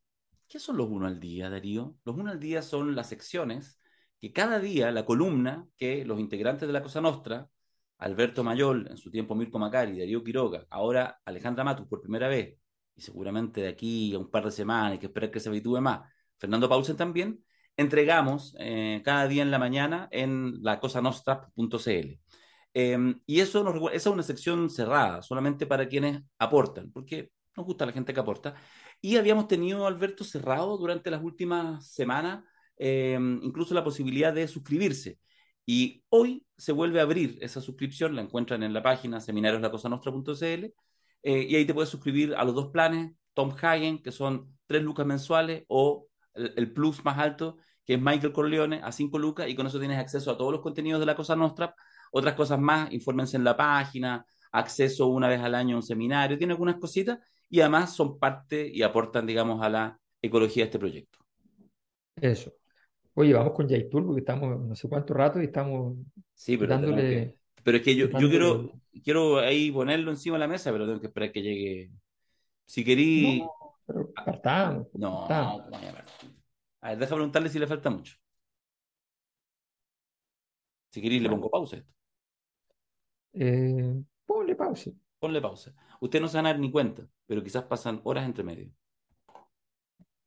Al final, no, al final nunca le pusiste pausa. no, le puse pausen. Te invoco, Fernando Paulsen. Vuelve a la cosa nostra. Está como la cuerda, un poco acá. Sí, estamos con problemas. No, estamos, estamos performáticos. La palabra quedó dañada. La palabra, La palabra quedó dañada. la palabra quedó dañada. Quedó dañada. pues, bueno. Dañada la palabra. pero- Claro. Ahora el cabrón Oye, chico te cuando se manda una invito- cagada grande, dice, te mandaste una invito- performance. ¿Ah? Te invito a una perra. O, Ay, la verdad. Oye, que entrando. o sea, igual eh, quedó con una carga insinuante en todo caso. Sí, sí, sí. Ahí está. Este se conectó con algo distinto. No, no te veís, Pausen. Llegó con nuevas Ah, tecnologías. ahí llegué, ahí llegué, llegué. Ah. Oye, yo pensé que había hecho la gran Carlos Larraín, weón. No, no, sí, no, sí, lo, lo que pasa es que tengo que confesar una cosa, que me, me- cam- cambié una, una situación y le, le pegué un, un chute- yo, yo creo, le pegué un, un enchufe y como que psh, salió un, Ah, un chispazo Pero, pero de enojado de torpe. No, de, de- de darme vuelta para ir Ah, a buscar eh, un ya. poco más de jugo. Ya. Ya, pero ya, ya, ya estoy Ya estamos, y, y- ya y la casa está oscura, pero en fin. Ah, estamos en esa. Ya, ok. Vamos, avancemos rápido entonces. Ya, mira, ya, olvídate de la cuestión. No te pregunto nunca más algún medio que hayas dirigido. Yo creo que por eso se quiso salir. No tengo, no tengo pruebas, pero tampoco dudas. Pero que, Eh, como que me, preguntaste qué medios No, de la dirigido yo. tercera, pero ya conversamos con Alberto, ya Ah, ya, definimos ok, ya, todo, ya, nos, No, salimos de la suscripción. Vamos al, al- Ok, al tema ya. central de la semana. Vamos, mira, Ya, vamos. vamos. salgámonos un segundo de la prueba, porque hay una, un tema, el tema político, que yo creo que ya es interesante porque no es obvio cuál es el nombre propio relevante, así que les planteo los dos nombres propios. A ver. Héctor Yaitul o Janet Vega. ¿Por dónde uno le entra al tema? Porque el tema podría ser la primera baja al gabinete. ¿ya? Y- ah, perdón, y entre medio, y si me, y si me agregan otro nombre propio o, o una tercera arista, es la PDI o la Fiscalía, es decir, el tema de la filtración. Una triada de temas que en sí mismo tienen relevancia, el conflicto en Gualmapu, la Araucanía, la figura de Héctor Yaitul, la CAM, todo aquello, que podemos estar tres podcasts seguidos solo hablando de eso. La primera sería el gabinete, que además no, nos anticipa algo que ya viene, las evaluaciones, los errores comunicacionales o no, etcétera, que también es un tema en sí mismo. Y bueno, y esta otra cosa, la relación compleja, incluso institucional. ¿Qué pasa? ¿Quién lo filtró? ¿La PDI, la Fiscalía tenían derecho? ¿No? ¿Hay una operación política? ¿Sí o no? ¿Qué pasa? Entonces, hay una triada que yo creo que ha pasado hace algunos días, pareciera que hubiera pasado hace un mes, fíjate que yo sacaba cuenta, fue hace cinco o seis días atrás, pero pasa, bueno, han sido tan intensos estos días que pa- pareciera que hubiera pasado más tiempo. ¿Por dónde le entran? ¿Cuál es el nombre propio relevante? Parte contigo, Fernando, que estabas caído. Yo fíjate que yo, yo creo que Janet Vega trata de hacer una cosa, eh, a mí me parece, no tengo mucha información al respecto, pero a mí me parece que trata de hacer una cosa relativamente razonable, que ya la habían hecho anteriormente eh, los eh, ministros de Desarrollo Social, particularmente el, el que más avanzó en eso fue Alfredo Moreno. Alfredo Moreno habla con todos esto, habla con Keipul, habla con Yaitul en, en su momento y todo, eh, y con muchos más. Y creo que eh, Janet Vega trata de hacer eso, pero eh, la única explicación que yo me puedo dar para que el presidente haya decidido eh, sacarla del gabinete en función de, esta relación con Yaitul en los momentos en que él estaba invocando básicamente un levantamiento armado es que la parte de conexión con Yaitul no, no había sido comunicado al despacho del presidente de la República. Y, cuando tú estás eh, negociando eh, y, o, tratando de, negociar con gente que tiene eh, una cuentas pendientes en términos de, de, de, sus propias declaraciones y se ha declarado enemigo del gobierno, eh, eso no debiera ser algo que descansara en un solo ministerio, debiera ser una cosa tremendamente orquestada, agrandada, así que se va a hacer y todos contestes en que esa es la mejor forma de hacerlo. Mm -hmm. y, y, creo que Janet eh, Vega eh, siguió la lógica de, eh, del, del si se quiere, mandato inicial, busquemos formas de conversar, de, de iniciar diálogo, eh, sin tomar en cuenta que entre medio pasaron un montón de cosas que hacían prácticamente imposible que Yaitul fuera idóneo para ser parte de ese diálogo. De hecho, él rechazó reunirse con la, eh, con la ministra, pero al mismo tiempo sin avisar que, estábamos, eh, que se estaba tomando contacto con alguien que eh, había, le había declarado la guerra al Estado. Mm. Sí, yo, yo tengo, a ver, eh, yo, respecto primero a lo primero que dijiste, Fernando, yo creo que es bien importante saldar ese punto. O sea, sí. si, si, si, los ministros tienen que llegar a su cartera frente a casos donde hay problemas de paz, digámoslo así, eh, y tienen que llegar a su cartera a llamar por teléfono a las policías para que vayan a detener a personas que tienen orden de detención, ¿ya? si tienen que eh, eh, que en el fondo hacer funcionar el mecanismo regular, entonces no existe la política. Lo, primero es entender que la política existe justamente porque la política tiene el derecho a sobrepasar muchísimos límites en razón de las capacidades que tiene la misma política para producir algo que de otra manera no se produciría. Aunque en algunos casos no te pueden pillar, y es parte de las reglas. Bueno, es parte de las reglas, pero, pero resulta es que, que ahí, está, en este, en este... Ahí, ahí, está el punto, Alberto. Yo estoy sí. convencido que aquí, por lo que he conversado con un par de personas, lo, que aquí hubo un mandato, si se quiere, general de generar diálogo, mm. pero que las, eh, las, eh, las formas concretas en que esas cosas se realizan no estaban, eh, Exactamente. no estaban declaradas. Exactamente. Déjame, déjame, ponerte un ejemplo, un ejemplo que además puede ser interesante. Además, hay una serie extraordinaria, a mi modo de ver, en Netflix que se llama The Blacklist. The Blacklist es James Spader, que es el, el enemigo número uno del FBI en un momento dado, un criminal mm. por múltiples cosas, pero que llega a un acuerdo con un eh, grupo pequeño operativo del FBI para ir eh, de alguna manera eh, deshaciéndose de los grandes capos de distintos tipos de mafias y distintos tipos, de cosas con la ayuda de este eh, prisionero, el, el, el, número uno eh, buscado, que los conoce a todos. Y tú empiezas. Ahora, eso es una, una situación de un grupo aparte, con alguien que, que es para todos los efectos prácticos una relación inaceptable, siendo el, número uno, pero que se entiende en términos eh, geopolíticos estratégicos, que es algo que eh, se debe hacer. Ahora, ahí, eh, en una situación de ese tipo, te estoy diciendo, eh, incluso hay determinadas cosas donde tú tienes que consultar un par, un par de pisos más arriba. Y, la, y, y, y, yo tengo la impresión que ir a ver a conversar con los loncos de Temocuicuy o ir a conversar con las la personas de otras partes, no requiere necesariamente que te respalden todo el rato y te tengan que mandar una carta confirmándote el mandato. Pero cuando tú estás hablando con alguien que le ha declarado la guerra al Estado y al propio gobierno del presidente, por lo menos el presidente y todos los demás debieran subir el dedito si es que acaso tú puedes seguir en, en, esa, en esa lógica y aparentemente eso no pasó. Estoy de acuerdo, lo voy a hacer un matiz que, tiene que ver con, las dinámicas de construcción de política. Pero, quiero enfatizar el, punto primero, que es, eh, o sea, voy a citar eh, a uno de los negociadores, que después trabajó mucho de negociaciones en otros países, digamos, pero negociadores famosos del de caso irlandés con, con ETA, eh, que dice, si John Mayor no hubiera estado dispuesto a mantener correspondencia secreta con McGuinness, incluso cuando el IRA ponía bombas, o sea, incluso en esos momentos, no habría habido paz. Y si los gobiernos españoles no hubiesen dialogado con ETA, negándolo siempre, no se habría podido desmantelar a ETA. Eh, esa, esa referencia tiene dos condiciones.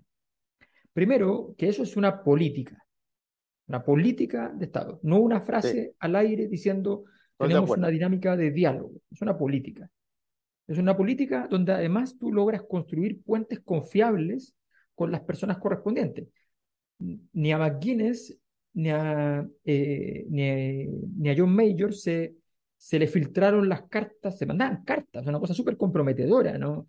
no una llamada por WhatsApp que no tiene rastro, cartas. Y no se filtró nunca una.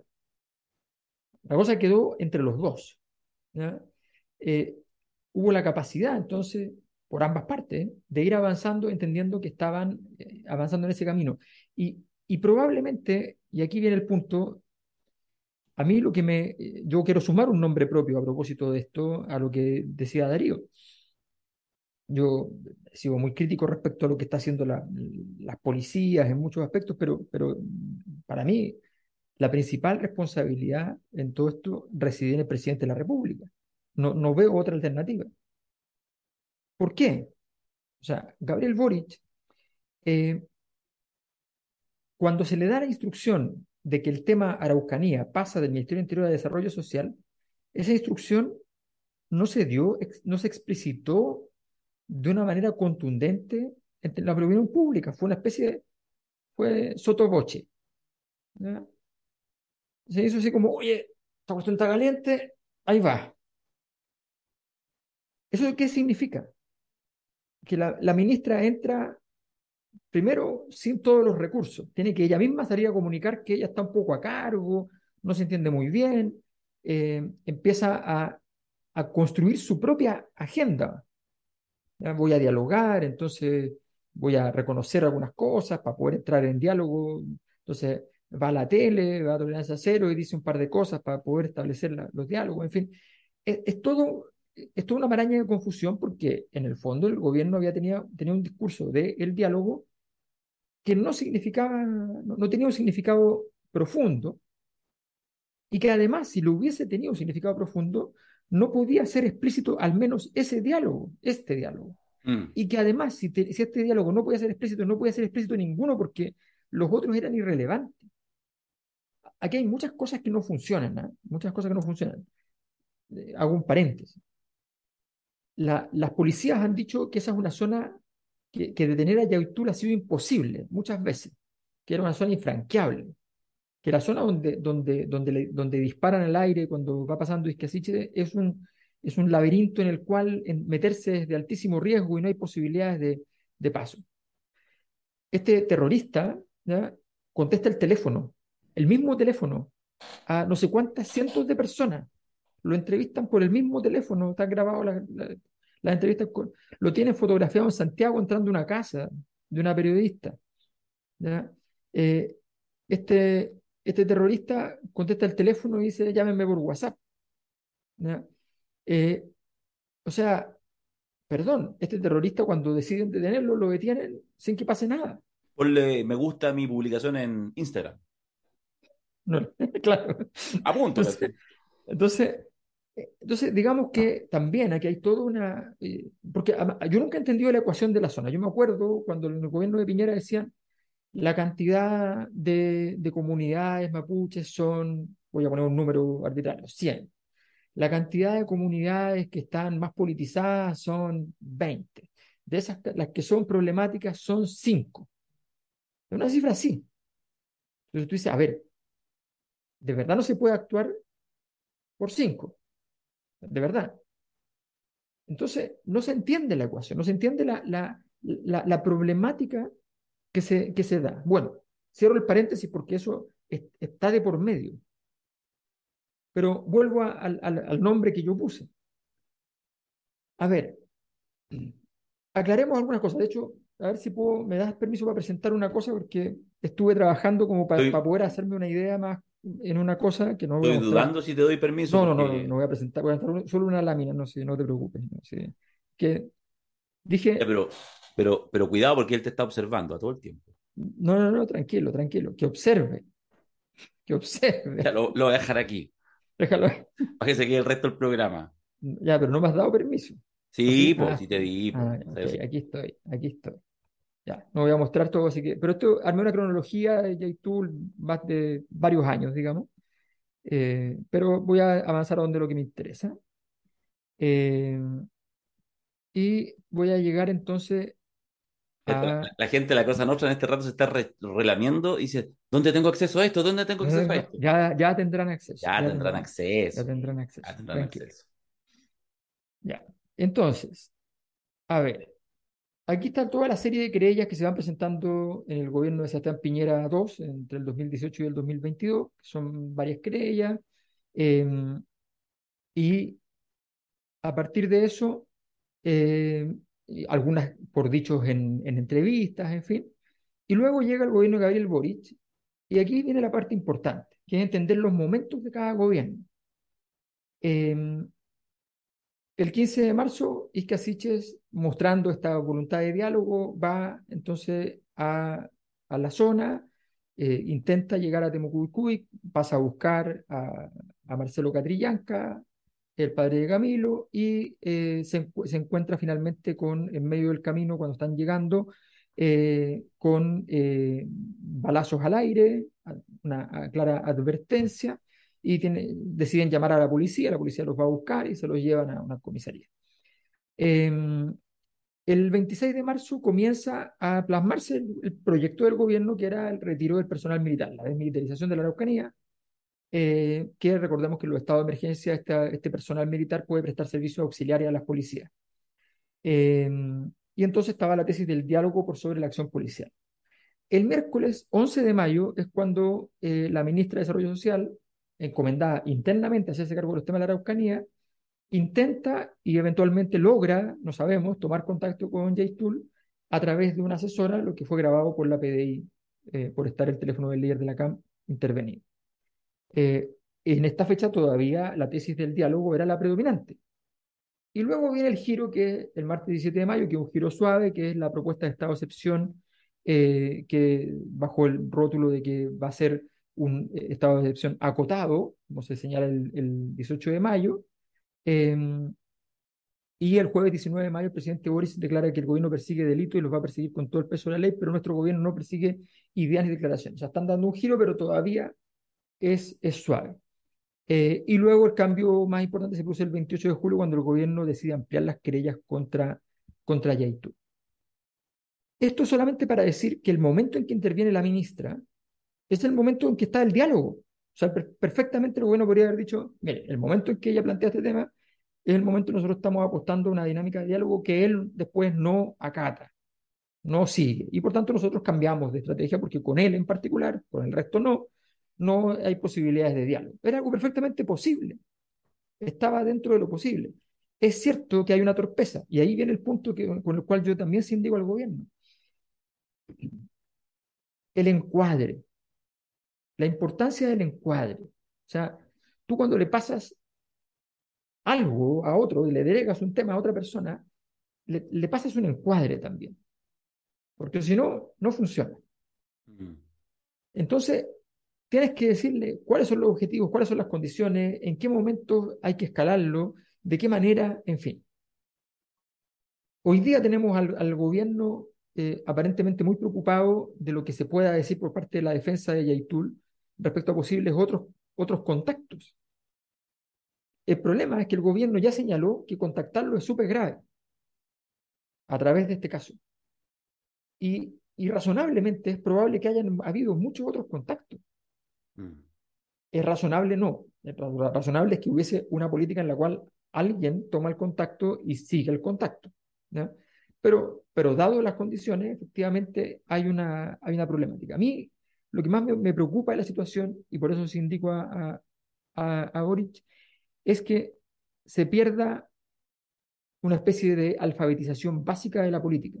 O sea, qué es normal, qué es anormal, qué hay que defender, qué hay que atacar. O sea, ese tipo de cosas que son, que son fundamentales. Es decir, uno puede, eh, el, el, diálogo tiene que estar centrado fundamentalmente, efectivamente, en las personas más complicadas, porque si no, no tendría sentido. Por supuesto, esas personas más complicadas tienen que eh, estar disponibles para un diálogo bajo ciertas condiciones de eh, confianza recíproca. ¿ya? Mm. Em, y, en ese sentido, ahora, podría ser, no podría decir, ah, ok, está bien, dialogó, pero lo hizo de una manera inadecuada. Puede ser, efectivamente, que, que se mm. considere que no fue adecuado. Lo que está claro es que fue oportuna, porque está dentro de los días en los cuales el gobierno tenía una agenda que se estaba respetando. Tal mm. vez la forma no le gustó. Bueno, si es tan importante esa forma, establezcase un protocolo de cómo se va a actuar en ese tipo de cosas y se establecen muchas veces la búsqueda justamente de negociadores, que son personas que son expertas en ese tipo de relaciones, no quemas a la ministra de una por, por de pronto, empiezas a construir los vínculos primero, la asesora no puede decir le va a llamar a la ministra por el WhatsApp, no, no, no, eso no tiene sentido, ¿ya? pero estamos hablando de personas que efectivamente no han tratado nunca con una situación que es de esta, de esta complejidad. A mí lo que me preocupa es que el gobierno no soporta la presión, me preocupa, el mismo gobierno está muy preocupado en este instante eh, de, de, lo que, de lo que viene. O sea, esto la decisión de la renuncia de la ministra se tomó en una reunión en la cual intempestivamente llaman, sacan un abogado del sombrero, llaman a un abogado para preguntarle si esto podría comprometer algo más. El abogado les dice que a primera vista podría haber un compromiso eh, importante para, para el gobierno y para la presidencia de la República, y listo, se acabó el asunto, a sacar a la ministra. Mm. entonces, es complicado, yo encuentro muy complicado que, que, la política se haga así, creo que, que creo que hay un, hay un error grave, y, y lo que, y siento que efectivamente el gobierno no está siendo capaz de soportar la presión, y en este momento todos lo están leyendo así, a tal punto que Yaitul lo que hizo fue meter presión esta semana diciendo, yo voy a decir, los abogados dijeron, vamos a decir los nombres, el listado completo de nombres que han tomado contacto. Que supone que, supone que como mínimo hay uno más.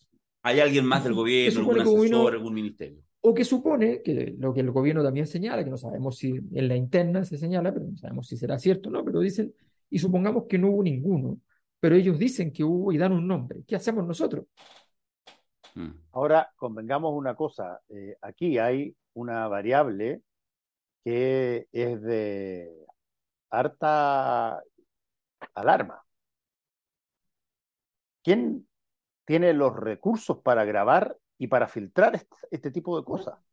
O sea, eh, si, es que, si es que alguien te pide un, contacto o te pide de alguna manera establecer un diálogo, eh, ¿crees tú que las policías que y las inteligencias de las policías eventualmente eh, van a, respetar eh, el secreto que tiene que haber en ese tipo de cosas o lo van a filtrar. Eh, convengámoslo de, o sea, todos nosotros vimos Misión Imposible que siempre terminaba al final con esa frase que decía, por supuesto, si alguno de usted o de su grupo queda detenido, nuestro gobierno negará absolutamente todo contacto con ustedes. Y ellos entendían que quedaban con eh, un razonamiento propio y a la libre. Pero aquí la cosa se complica muchísimo cuando eh, grabaciones que solamente las pueden tener eh, las policías se transmiten públicamente y terminan con un descalabro de la envergadura que estamos hablando, porque tú vas a tener necesariamente que dialogar. Mm. Eh, en, en, eso estoy de acuerdo con Alberto. La política, por definición, es así. Yo me acuerdo de un amigo mío australiano que eh, era senador australiano, lo, encontré en Estados Unidos, en Harvard. Eh, él contaba que cuando se empiezan los, los diálogos con los maoríes en Australia, oye, eran de 20, 30 muertos por semana.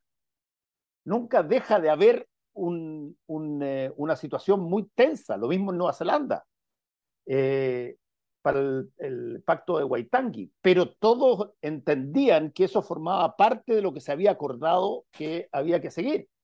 Aquí, a mi modo de ver, eh, el, el punto es si es que un gobierno tiene o no tiene la confianza en, su propia, en sus propias instituciones para poder llevar adelante un desarrollo de diálogo político de esta envergadura. Déjame decir tres cosas respecto a esto, muy rápido. Eh, lo primero es que igual, a propósito de la salida de Janet Vega, eh, yo he sentido, una lectura subjetiva, que igual se fue con harto maltrato. Eh, porque en general en esto, cuando tú decís, mira, es una cosa tan chica, pero hay una responsabilidad política, eh, abundas en flores, en el gran trabajo que realizó en este tiempo y no sé qué, y dice, bueno, pero esto tiene una consecuencia política. Pero fíjate que yo lo escuché por lo menos a Boric, no, nada, y en realidad eso, y después a la vocera, a Camila, en, ¿dónde fue? ¿Tolerancia? Ya no me acuerdo. No, no, perdido. no sé si en tolerancia. No, ya no sé. No sé dónde no, creo que en tolerancia no estaba todavía. Ya, no, no, no, ahora, no, me refiero a estos días. Que no, no, me, me, confundí, la, la, la escuché en, en, Mesa Central. Y entonces, y, señalando, de hecho me llamó la atención, señalando, bueno, no, es que el gobierno tiene una línea y cuando entonces un ministro se, se sale esa línea, o sea, que son esas cosas que son ofensivas públicamente. Ahora, yo no digo si es injusto o justo, capaz que efectivamente haya tenido la ministra una línea eh, en términos de, mira, tal cosa, no, no sé qué, y se haya salido y haya tenido una, una iniciativa propia. Pero me llamó la atención, lo digo como una cosa menor, porque efectivamente, porque además estas cosas, con el paso del tiempo y con los desgastes naturales del gobierno, eh, después se van transformando en un mal clima. No nos olvidemos nunca que este es un gobierno con dos coaliciones, algo inédito, y con dos coaliciones bien amplias que probablemente después del 4 de septiembre, pase lo que pase, se va a ampliar aún más. O sea, los márgenes, la cosa va a estar complicada. Entonces, me llamó la atención como una cosa menor, pero para tomar nota, ¿ya? Las relaciones humanas importan, ¿ah? y nadie debe salir humillado en una negociación como dice una de las leyes del padrino. Eh, lo segundo es que, bueno, yo creo que efectivamente discutíamos en, en, la semana con Alberto, porque yo creo que no había mucha alternativa, tenían que sacarla a la ministra, yo creo que en eso no había mucha alternativa, pero detrás de eso, la sensación, y eso quiero conectarlo con lo tercero, que yo creo que es el problema más de fondo, más complejo, y, y, y ahí donde Yaitul como nombre propio probablemente después de todo esto, la salida del gabinete, es finalmente lo que queda y seguirá siendo un dolor de cabeza gigantesco para este gobierno, es que eh, uno ve en realidad mucha debilidad en este tema que la agenda te lo pone como uno de los temas top, pasa en la Araucanía, va a ponerlo en, en, ese código, pero que además el gobierno lo fue asumiendo suyo. Yo no sé si tuvo alternativa, siempre no tiene alternativa, pero lo asumió, o sea, se lo regalaron como, mira, te regalo tu top 3 y el gobierno asumió por la vía de los hechos rápidamente que sí. Y de hecho es una de las cosas las cuales está dando señales de buena conducta. Y lo que yo creo es que parte de las reacciones, incluso destempladas, de esta, de negar a Yaitul tanto, tiene que ver con eso. Y eso, para mí, es con cueva, pan para hoy, porque capaz que ni siquiera, pero es mucha hambre para mañana. Héctor Yaitul, y aquí es importante, yo creo que eso cuando viene una nueva generación, a propósito de la, vieja frase, digamos, de la hace una semana atrás de Giorgio, yo puedo hasta estar de acuerdo con la frase, pero entonces asumámosla. ¿Quién es Héctor Yaitul para el mundo de las izquierdas? No solamente los más jóvenes, también los de mi edad y más mayores. Es una referencia importante de la lucha del pueblo mapuche, que es una de las luchas que las izquierdas, con matices más, matices menos, han estado de acuerdo desde Aucán Wilcamán eh, a principios de los 90. Se entendía que con el quinto centenario y toda la cosa hubo una erupción, el Consejo de todas las Tierras, hubo una mirada cultural. Fue el tránsito que vivimos en los 90, nos acordamos los tres, ¿cierto? Donde además, de hecho, los mapuche pasó a tener un lugar de autoidentificación mucho más poderosa. Es decir, en, en los 80, muy pocos mapuches, muy pocos mapuches estaban orgullosos, estaban complicados más bien. Y de repente en 10, 15 años, a propósito de estas cosas, sin necesariamente adscribir políticamente a estas reivindicaciones, de repente Salas Melinao lo empezaba a llevar con orgullo. Bueno, en ese proceso y en esa como deuda pendiente que, que es parte, insisto, como de las agendas históricas de las izquierdas de los últimos 20, 30 años, la figura de Héctor Yaitul apareció con mucha intensidad. Jorge Arrate, que no es cualquier tipo, ex candidato a la presidencia, hombre relevante en su minuto de la renovación socialista y después, digamos, más bien como la izquierda satélite del, del PC, Jorge Arrate hizo un gran libro de unas entrevistas con Héctor Yaitul, libro que se llama Guaychafe, el guerrero. O sea, esa es la figura de Héctor Yaitul hace poquitos años atrás. Entonces, si bien sí. él ha tomado una, una, un camino, solo termino con esto, que yo creo que efectivamente lo aleja de ese lugar, es súper entendible un poco lo que plantea Alberto, que, que también creo que es un mal negocio. A ver, yo, yo creo que Héctor Yaitul ha tomado sus decisiones, indudablemente, y la Cama ha tomado sus decisiones, y eso evidentemente lo aleja absolutamente, aunque sea doloroso para muchos, de la posibilidad de un encuentro. O sea, y lo ha hecho él. su organización. Uno tendrá que mirar la macro, pero yo creo que ahí hay un camino que yo, por lo menos políticamente, creo que yo creo que está más, más, más, más cerca de una cosa un poquito mística, más que realmente de, de hacer política con una causa nacional como es la que él entiende el pueblo mapuche.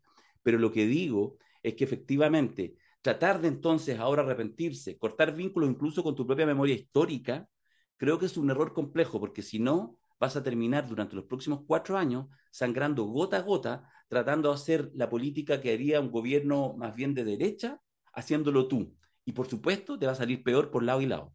Pero ¿sabes, ¿sabes cuál es la, la, la contracara de eso que tú estás diciendo, Darío? Es que tú lo mencionaste muy bien. Tú echa marcha atrás en la memoria y tú te, tuviste en un momento dado el Consejo de todas las Tierras donde aparece Aucán Wilcamán, pero Aucán Wilcamán siempre se posiciona dentro del Estado de Chile. Totalmente. Tan, tanto así que él se presenta de candidato al Parlamento sí, pues. y pierde. Sí.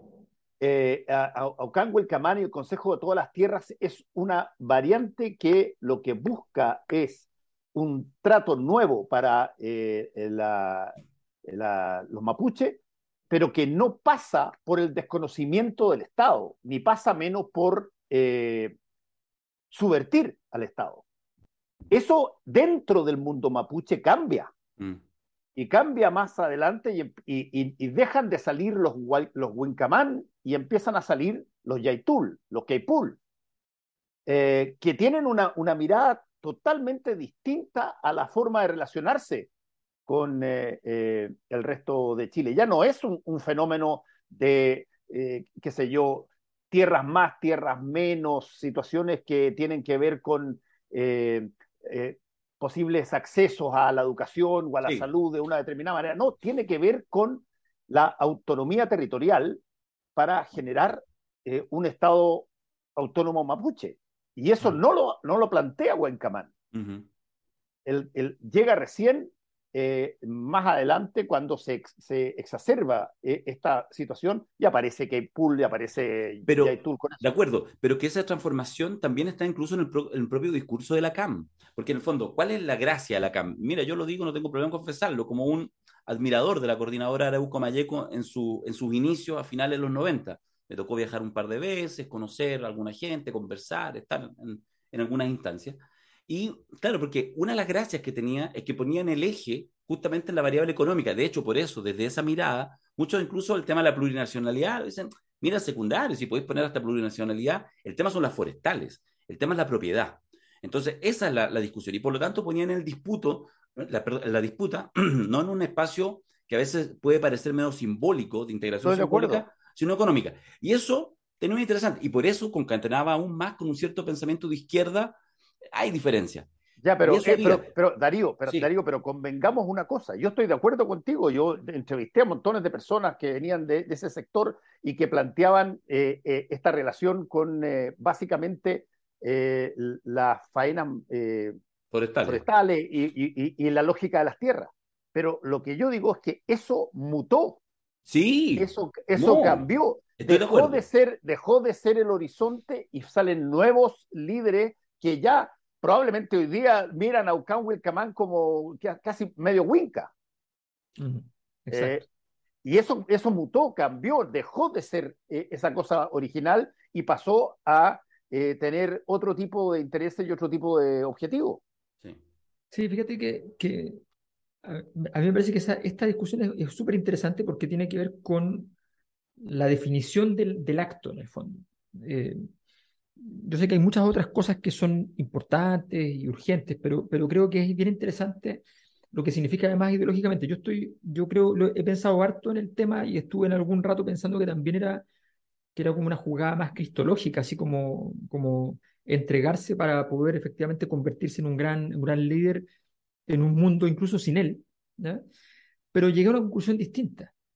¿En serio? Ah, ya, porque sí. yo estoy en esa tesis, mirando ya. Llegué a una conclusión distinta. No, yo estaba más, bastante en esa tesis hasta que de repente pensé, se me vino un cruce que me resultó muy sorprendente. Pensé en Tony Negri. ¿ya? O sea, en Tony Negri, como.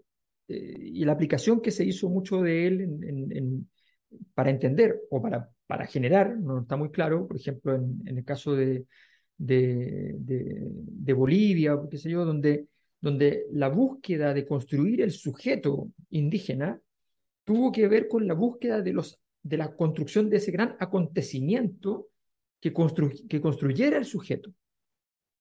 Porque hay algo en el, en el, en el si, eso, si eso es así, tiene lógica, porque hay algo que está, que, que no se hacen cargo en general los liderazgos de ese mundo mapuche, y es que en realidad la mayor parte de los mapuches no están con ellos. Esa es la verdad. Es cosa de ver el, las elecciones. Sí. Entonces, entonces, en el fondo, ellos tendrían que ser capaces de producir ese sujeto ¿ya? cuya conciencia comprenda las determinaciones a las cuales están sometidos. Mm. Y, y él parece asumir, J. Tool, asumir o comprender que la, el único camino es entonces el camino de la producción de un acontecimiento que construye esa conciencia. Esto es una ironía gigante que se le está aplicando a un gobierno liderado por un autonomista, formalmente. Mm. Esto, porque el autonomismo nace en la idea de la producción del acontecimiento. Eh, y, y, tiene ese sentido político. Estamos hablando del movimiento autonomista del cual proviene Gabriel Boric, para que todo el mundo lo Toda la tradición de donde viene Gabriel Boric y donde vienen muchos. Ahora, voy a decir una cosa que, que, que, todos saben, pero nadie quiere decir. En el Frente Amplio habían libertarios, o sea, anarquistas, habían liberales más a la derecha, habían autonomistas de distintas raíces o de las mismas raíces, pero enojados entre sí. Eh, había de todo, ¿ya? de todo, de todo, pero en realidad, en realidad, no importa lo que dijeran las declaraciones de principio de cada uno de esos movimientos, partidos, eran todos socialdemócratas. Éramos todos socialdemócratas, yo también me incluyo porque ¿En yo serio?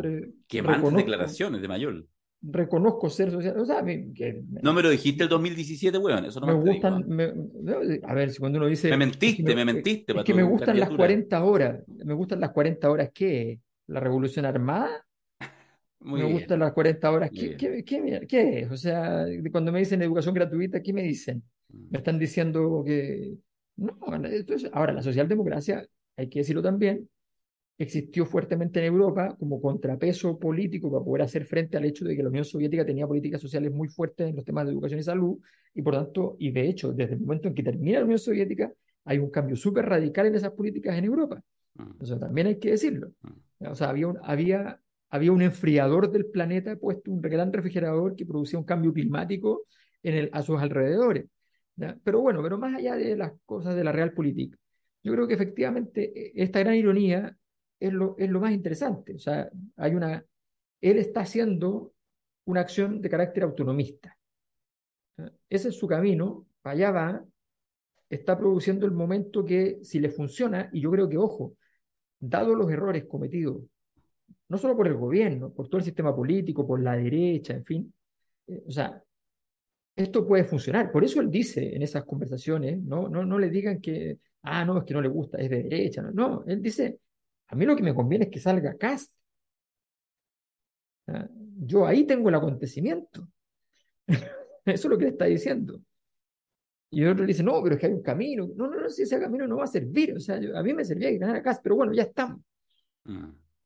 Entonces, ¿Eh? yo, estoy de acuerdo, yo estoy de acuerdo contigo, Alberto. De hecho, hice el minuto de confianza hace dos semanas atrás, eh, basado en ese predicamento con el proverbio árabe, el enemigo de mi enemigo es mi amigo. Sí.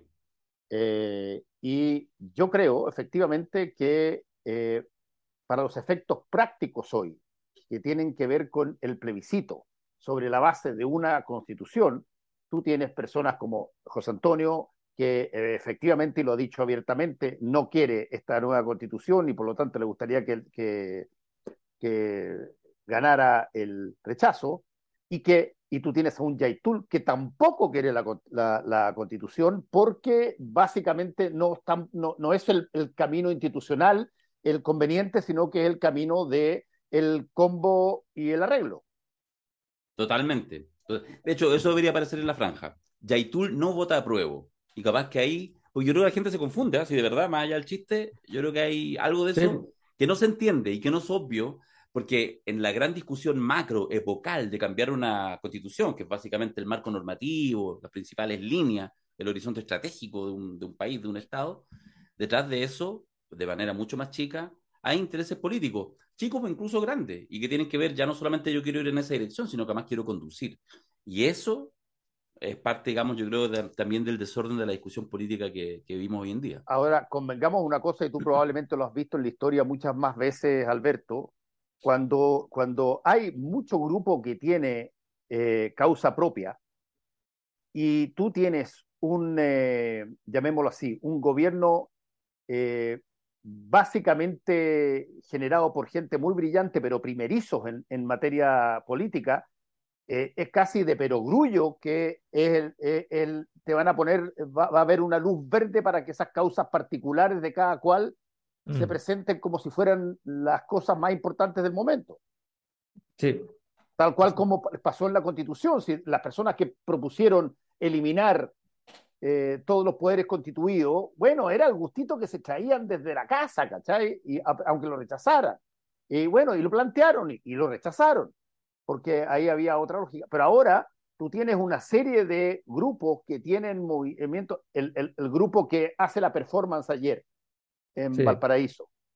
Eh, ¿Tú crees que ellos no saben el impacto que eso eventualmente podría haber eh, generado justo Obvio. antes de, de pero, pero quieren que sea. Obvio, porque el negocio. buscan el escenario más idóneo en el momento más álgido para poder plantear eh, la, la, materia. Y desde ese punto de vista probablemente van, van, a haber otros grupos que van a hacer lo mismo.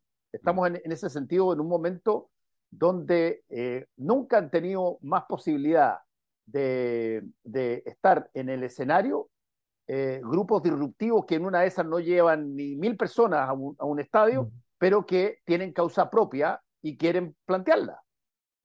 Absolutamente. Sí, estamos, estamos claros, la, la, en una sociedad que está, que queda, que está muy rota, evidentemente, el, el, y, y, que integra, y su forma de integración, no nos olvidemos, era eh, el, el, mercado, y hoy día el mercado no, no, no es una forma de integración, viable y no, no, se espera que sea viable, lo que te queda es el espectáculo. Entonces, efectivamente, es, bien, es bien complejo. De hecho, en la, en la, encuesta nuestra, por ejemplo, el valor que más crece, primera vez que crece, en 20, yo esa pregunta la he hecho 25 años, que preguntar por qué valor es más importante para una sociedad, la primera vez que crece fuertemente la palabra, el valor de progreso es ahora. Y es porque efectivamente antes el tema del crecimiento económico se había normalizado como una cosa que estaba ahí, ¿eh? que en algún momento aparecía, bajaba un poquito, pero voy a volver. Había la esperanza de que siempre estuviera allí. Eh, y ahora, por primera vez, aparece con, con, fuerza. Y es bien llamativo porque, porque, eh, porque orden no es tan grande. Están todos hablando del orden y la gente en realidad lo que está diciendo, oye, pero ¿y cuándo van a mejorar las condiciones económicas? Mm. ¿no? Entonces, pero tanto en el, en el orden, porque, porque es el tema, ¿no? Pero, pero no, en realidad, nuevamente las cosas van por otro lado, o sea, hay, hay otras dinámicas. Yo creo que efectivamente la particularidad, eh, la yo creo que en ese sentido los proyectos políticos son lo único que logran ordenar las cosas. Más grandes, más chicos los proyectos, más articulados, menos articulados, pero, pero con algún nivel de articulación. Yo creo que si el gobierno no se embarca en una tarea de construir un proyecto político de construir una coalición de gobierno, de, de, de cerrar filas con, cierto, con ciertos grupos, o sea, hoy día la DC está en crisis, con un partido por la mitad. Eh, Quiero dos ministros de C en el cambio de gabinete la próxima semana. Y lo más probable es que no ocurra, ese es el problema. Pero se pasarían de giles, po. tienen que darle al tiro, cariño del PIN, pase lo que pase. Y se aprovechan de deshacer de los otros. Bueno, del PIN está un poquito débil. Hay que bueno, un... no importa, no digo. Pero... Sí. Sí, sí, sí porque, porque eso se va a quebrar igual, digamos. La pregunta es quién se queda con el timbre. Gran pregunta. Gran pregunta. La pregunta de los 10 millones de dólares. Quiero, quiero ir cerrando el podcast los próximos 5 minutos y les quiero pedir, pero en realidad es, es mentira, porque lo que yo quiero decir no importa, pero les quiero decir, estamos a 5 días del 4 de septiembre, una reflexión final que nos regalen esto no es una copia del minuto de confianza de Lorenzo Cero. Es una copia, Darío, es una copia. Lo que pasa es que, ¿sabéis qué? Mira, te, te, digo la verdad, te lo voy a confesar. El, los últimos dos o tres minutos de confianza se los ha mandado Paulsen y al día siguiente se viralizan. 700 mil reproducciones. Entonces a mí me da como, como envidia.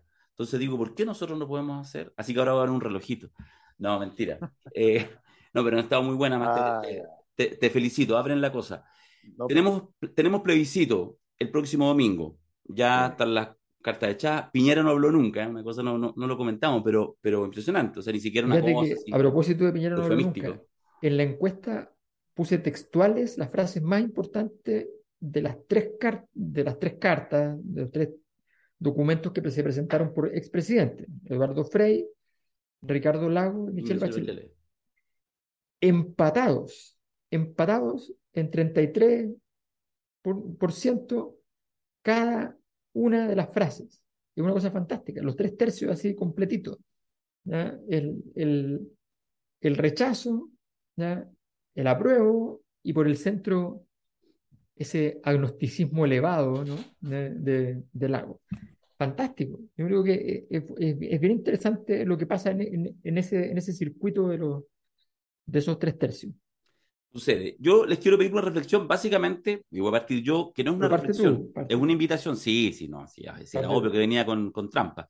Pero yo básicamente lo que quiero hacer es, es reforzar que tengo una, una, una expectativa, tengo un sueño, eh, como muchos y muchas, y es que eh, haya un, un cierre, un fin de fiesta eh, adecuado para quienes estamos por el apruebo, y que yo creo que es el acto eh, y la capacidad de, más que un acto, una concentración, que es la que va a haber este, este próximo jueves, primero de septiembre, no, no sé si lo están citando a las 5 de la tarde o a las 6 de la tarde, pero en Santa Rosa con Alameda, y que uno entiende, se supone, si las redes no mienten, si efectivamente hay mucha gente que quiere eh, estar en ese espacio, da casi lo mismo el acto, porque seguramente se va a copar gran parte de la Alameda.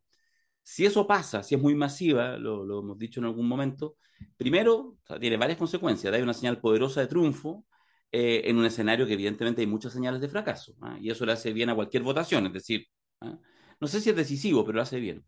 Si es masiva, además, si es muy masiva, se reduce la posibilidad que lo accesorio sea relevante, o sea, lo que pasa en el escenario, si alguien quiere hacer una performance, si alguien quiere llegar con neumáticos por ahí, a no sé qué, como que en la medida que hay mucha gente, no, no 10.000 o 20.000 personas, 500.000, ¿ah? cuando hay esa cantidad ya no hay espacio que lo accesorio sea muy relevante, sino que lo fundamental es eso, la gente. Si es muy masiva, además tienes a miles de personas siendo generadores de contenido real, subiendo su fotito en Instagram, historia, muchas, miles, no 10.000 o 20.000, 500.000. Y eso evidentemente además hace que después incluso la cobertura de la prensa sea secundaria porque, porque te estás enterando por redes. Eh, finalmente también honras de alguna manera el, el, origen ciudadano, yo no digo muy, eh, yo creo que, que, partió en violencia, pero que es un origen ciudadano de este proceso. Y finalmente, y sabéis que déjame valorarlo y per, per, permitirme esta, salirme la lógica al análisis, más bien hablar desde el, desde el deseo también, que yo creo que es importante cerrar bien el proceso, independiente de lo que pase. Ni si gana la prueba el domingo, ni si gana el rechazo, eso determina exactamente cómo sigue la historia de Chile. Por supuesto, determina este momento. Hay un cierre de una manera u otra. Pero a veces en, esta falta más, incluso lo hemos visto en los últimos días, este nivel de estridencia, de cosas accesorias, de templanza, yo creo que también, de verdad, que hacerse un poco de cariño para cada una de las opciones. Yo estoy hablando desde la prueba, es importante. Y por eso es importante tratar de juntarse, de que vaya la gente, de ir en familia. Yo me convencí a todo el mundo, corrieron la agenda y vamos a ir. Porque yo creo que también hay que cerrarlo bien, emotivamente, y después el domingo votar nomás, y sea lo que sea, al día siguiente no es que tenemos que trabajar, sino que tenemos que seguir construyendo Chile. Yo creo que eso, fíjate, es bien importante, así que quería darme esta licencia distinta en este podcast previo al 4 de septiembre. Yo, yo solo eh, tengo. Mi problema es el siguiente. Cuando uno, cuando uno tiene, tiene el espíritu, el espíritu que tiene Darío de optimismo, militancia, el corazón te dice, sí, despliega una palabra esperanzadora sobre el futuro. Eh, pero yo desde muy chiquito siempre he sido muy amargado, o sea, no, no, no, no nunca me ha cambiado eso. Entonces, eh, eh, cuando estuve en campaña aprendí a sonreír, cosas así, pero, pero fue, fue muy, muy... Pero era un electrodo que teníamos que apretar. Fue efímero, fue muy efímero. Muy efímero. Incluso cuando, cuando salió una foto con una sonrisa, la, la multiplicamos, porque no... Eh. Entonces, la verdad es que yo he padecido este proceso. Esa es la verdad. Lo he pasado mal. O sea, yo padecí la convención. No se los dije, pero la padecí. Y no se los he dicho, tampoco se los he dicho ahora porque cuando se las voy a decir después, porque después, ahora no. Entonces yo, cuando Darío dice, abre tu corazón, yo no puedo abrir mi corazón. Porque no tiene corazón, corazón, Mayol. Porque si abro mi corazón, solamente voy a perjudicar a la opción por la cual yo voy a votar. Entonces no puedo abrir mi corazón.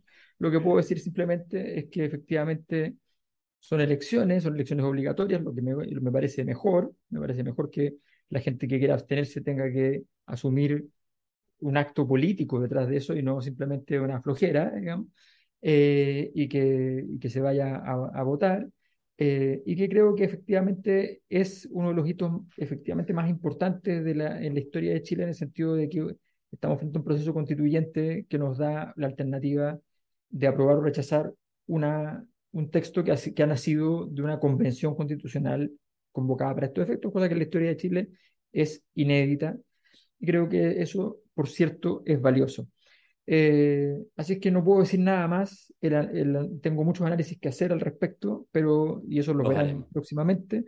Y de mi corazón, lo que salga de mi corazón será el día 5. Una performance. Una performance. Eh, eh, mira, yo, yo para serte franco, eh, creo que eh, voy a contradecirme al, al que falseó mi, una cuenta que ya no tengo para, para decir de que es ahora o nunca. Yo creo que todo lo contrario. Yo creo que es ahora o más tarde. Creo que el, el mundo viaja hace muchos años, muchas décadas en un sentido más propio de lo que podríamos denominar una sociedad de Estado de Derecho que de eh, una situación donde vuelva la monarquía o, vuelvan las democracias tuteladas o, vuelvan de alguna manera una situación de ese, sentido. No resultó, o si no resulta esta vez, o si es que se dilata esta vez, bueno, yo no tengo la menor duda de que van a haber eh, eh, movimiento, gente, pensamiento, eh, tanto en, en, las universidades como en los colegios, como en, la vida cotidiana, que va a eh, tratar de apuntar una cosa que es, eh, si tú quieres, de la esencia de la humanidad del siglo XXI, que tiene que ver con el deshacerse de cosas que antes eran habituales, que después pasaron a ser molestas y que hoy día son intolerables. Deshacerse del maltrato, del sacerse de la desigualdad sin, eh, eh, si tú quieres, sin eh, sustento real. Porque yo, no, yo puedo entender de que una persona tenga mucha más plata que otra en función de distintas situaciones, pero no puedo entender de cómo, básicamente como lo decía Andrés Bello en, en, en, su Código Civil antes de, de, de eso, que decía que la educación que había que darle a, la persona de bajos recursos tenía que ser la mínima necesaria para que pudiera seguir haciendo su labor al beneficio de los que mandan. Eh, y desde ese punto de vista, eso, esto ha cambiado muy fuerte mm. y ha cambiado mm. muy potentemente. Y yo encuentro que no hay espacio para una reversión mm. a una situación que se dé, estoy hablando en términos electorales, ah, siempre puede haber un golpe y una cosa eh, furtiva, pero eh, desde el punto de vista de la decisión de los chilenos, yo tengo la, sensación de que tú vas a avanzar hacia, por, por, pura razonabilidad, vas a avanzar hacia lugares donde tú tengas la capacidad de eh, verte en un país con los demás de una manera eh, donde no tengas que temer todo el día porque se te levante el, el inferior o porque el que tiene otro color de piel o, porque hay un maltrato eh, generalizado. O sea, no puedo creer que haya gente que diga, mira, quiero encerrarme en un, eh, en un domo eh, y ahí vivir mi vida con toda mi familia y, y toda, la, y toda la, producción y mis beneficios lo, lo, fabriquen la gente fuera del domo. Eso no, no, no, no tiene, no tiene sentido lógico hoy día. Y por lo tanto, si es que no resulta esta constitución el, próximo domingo, no me cabe la menor duda que van a haber instancias más temprano que tarde para volver a, y, en, un, ámbito de, consenso general de poder volver a hacer eh, eh, cambios que son absolutamente necesarios. Desde ese punto de vista, no, no puedo creer que esto eh, sea un cierre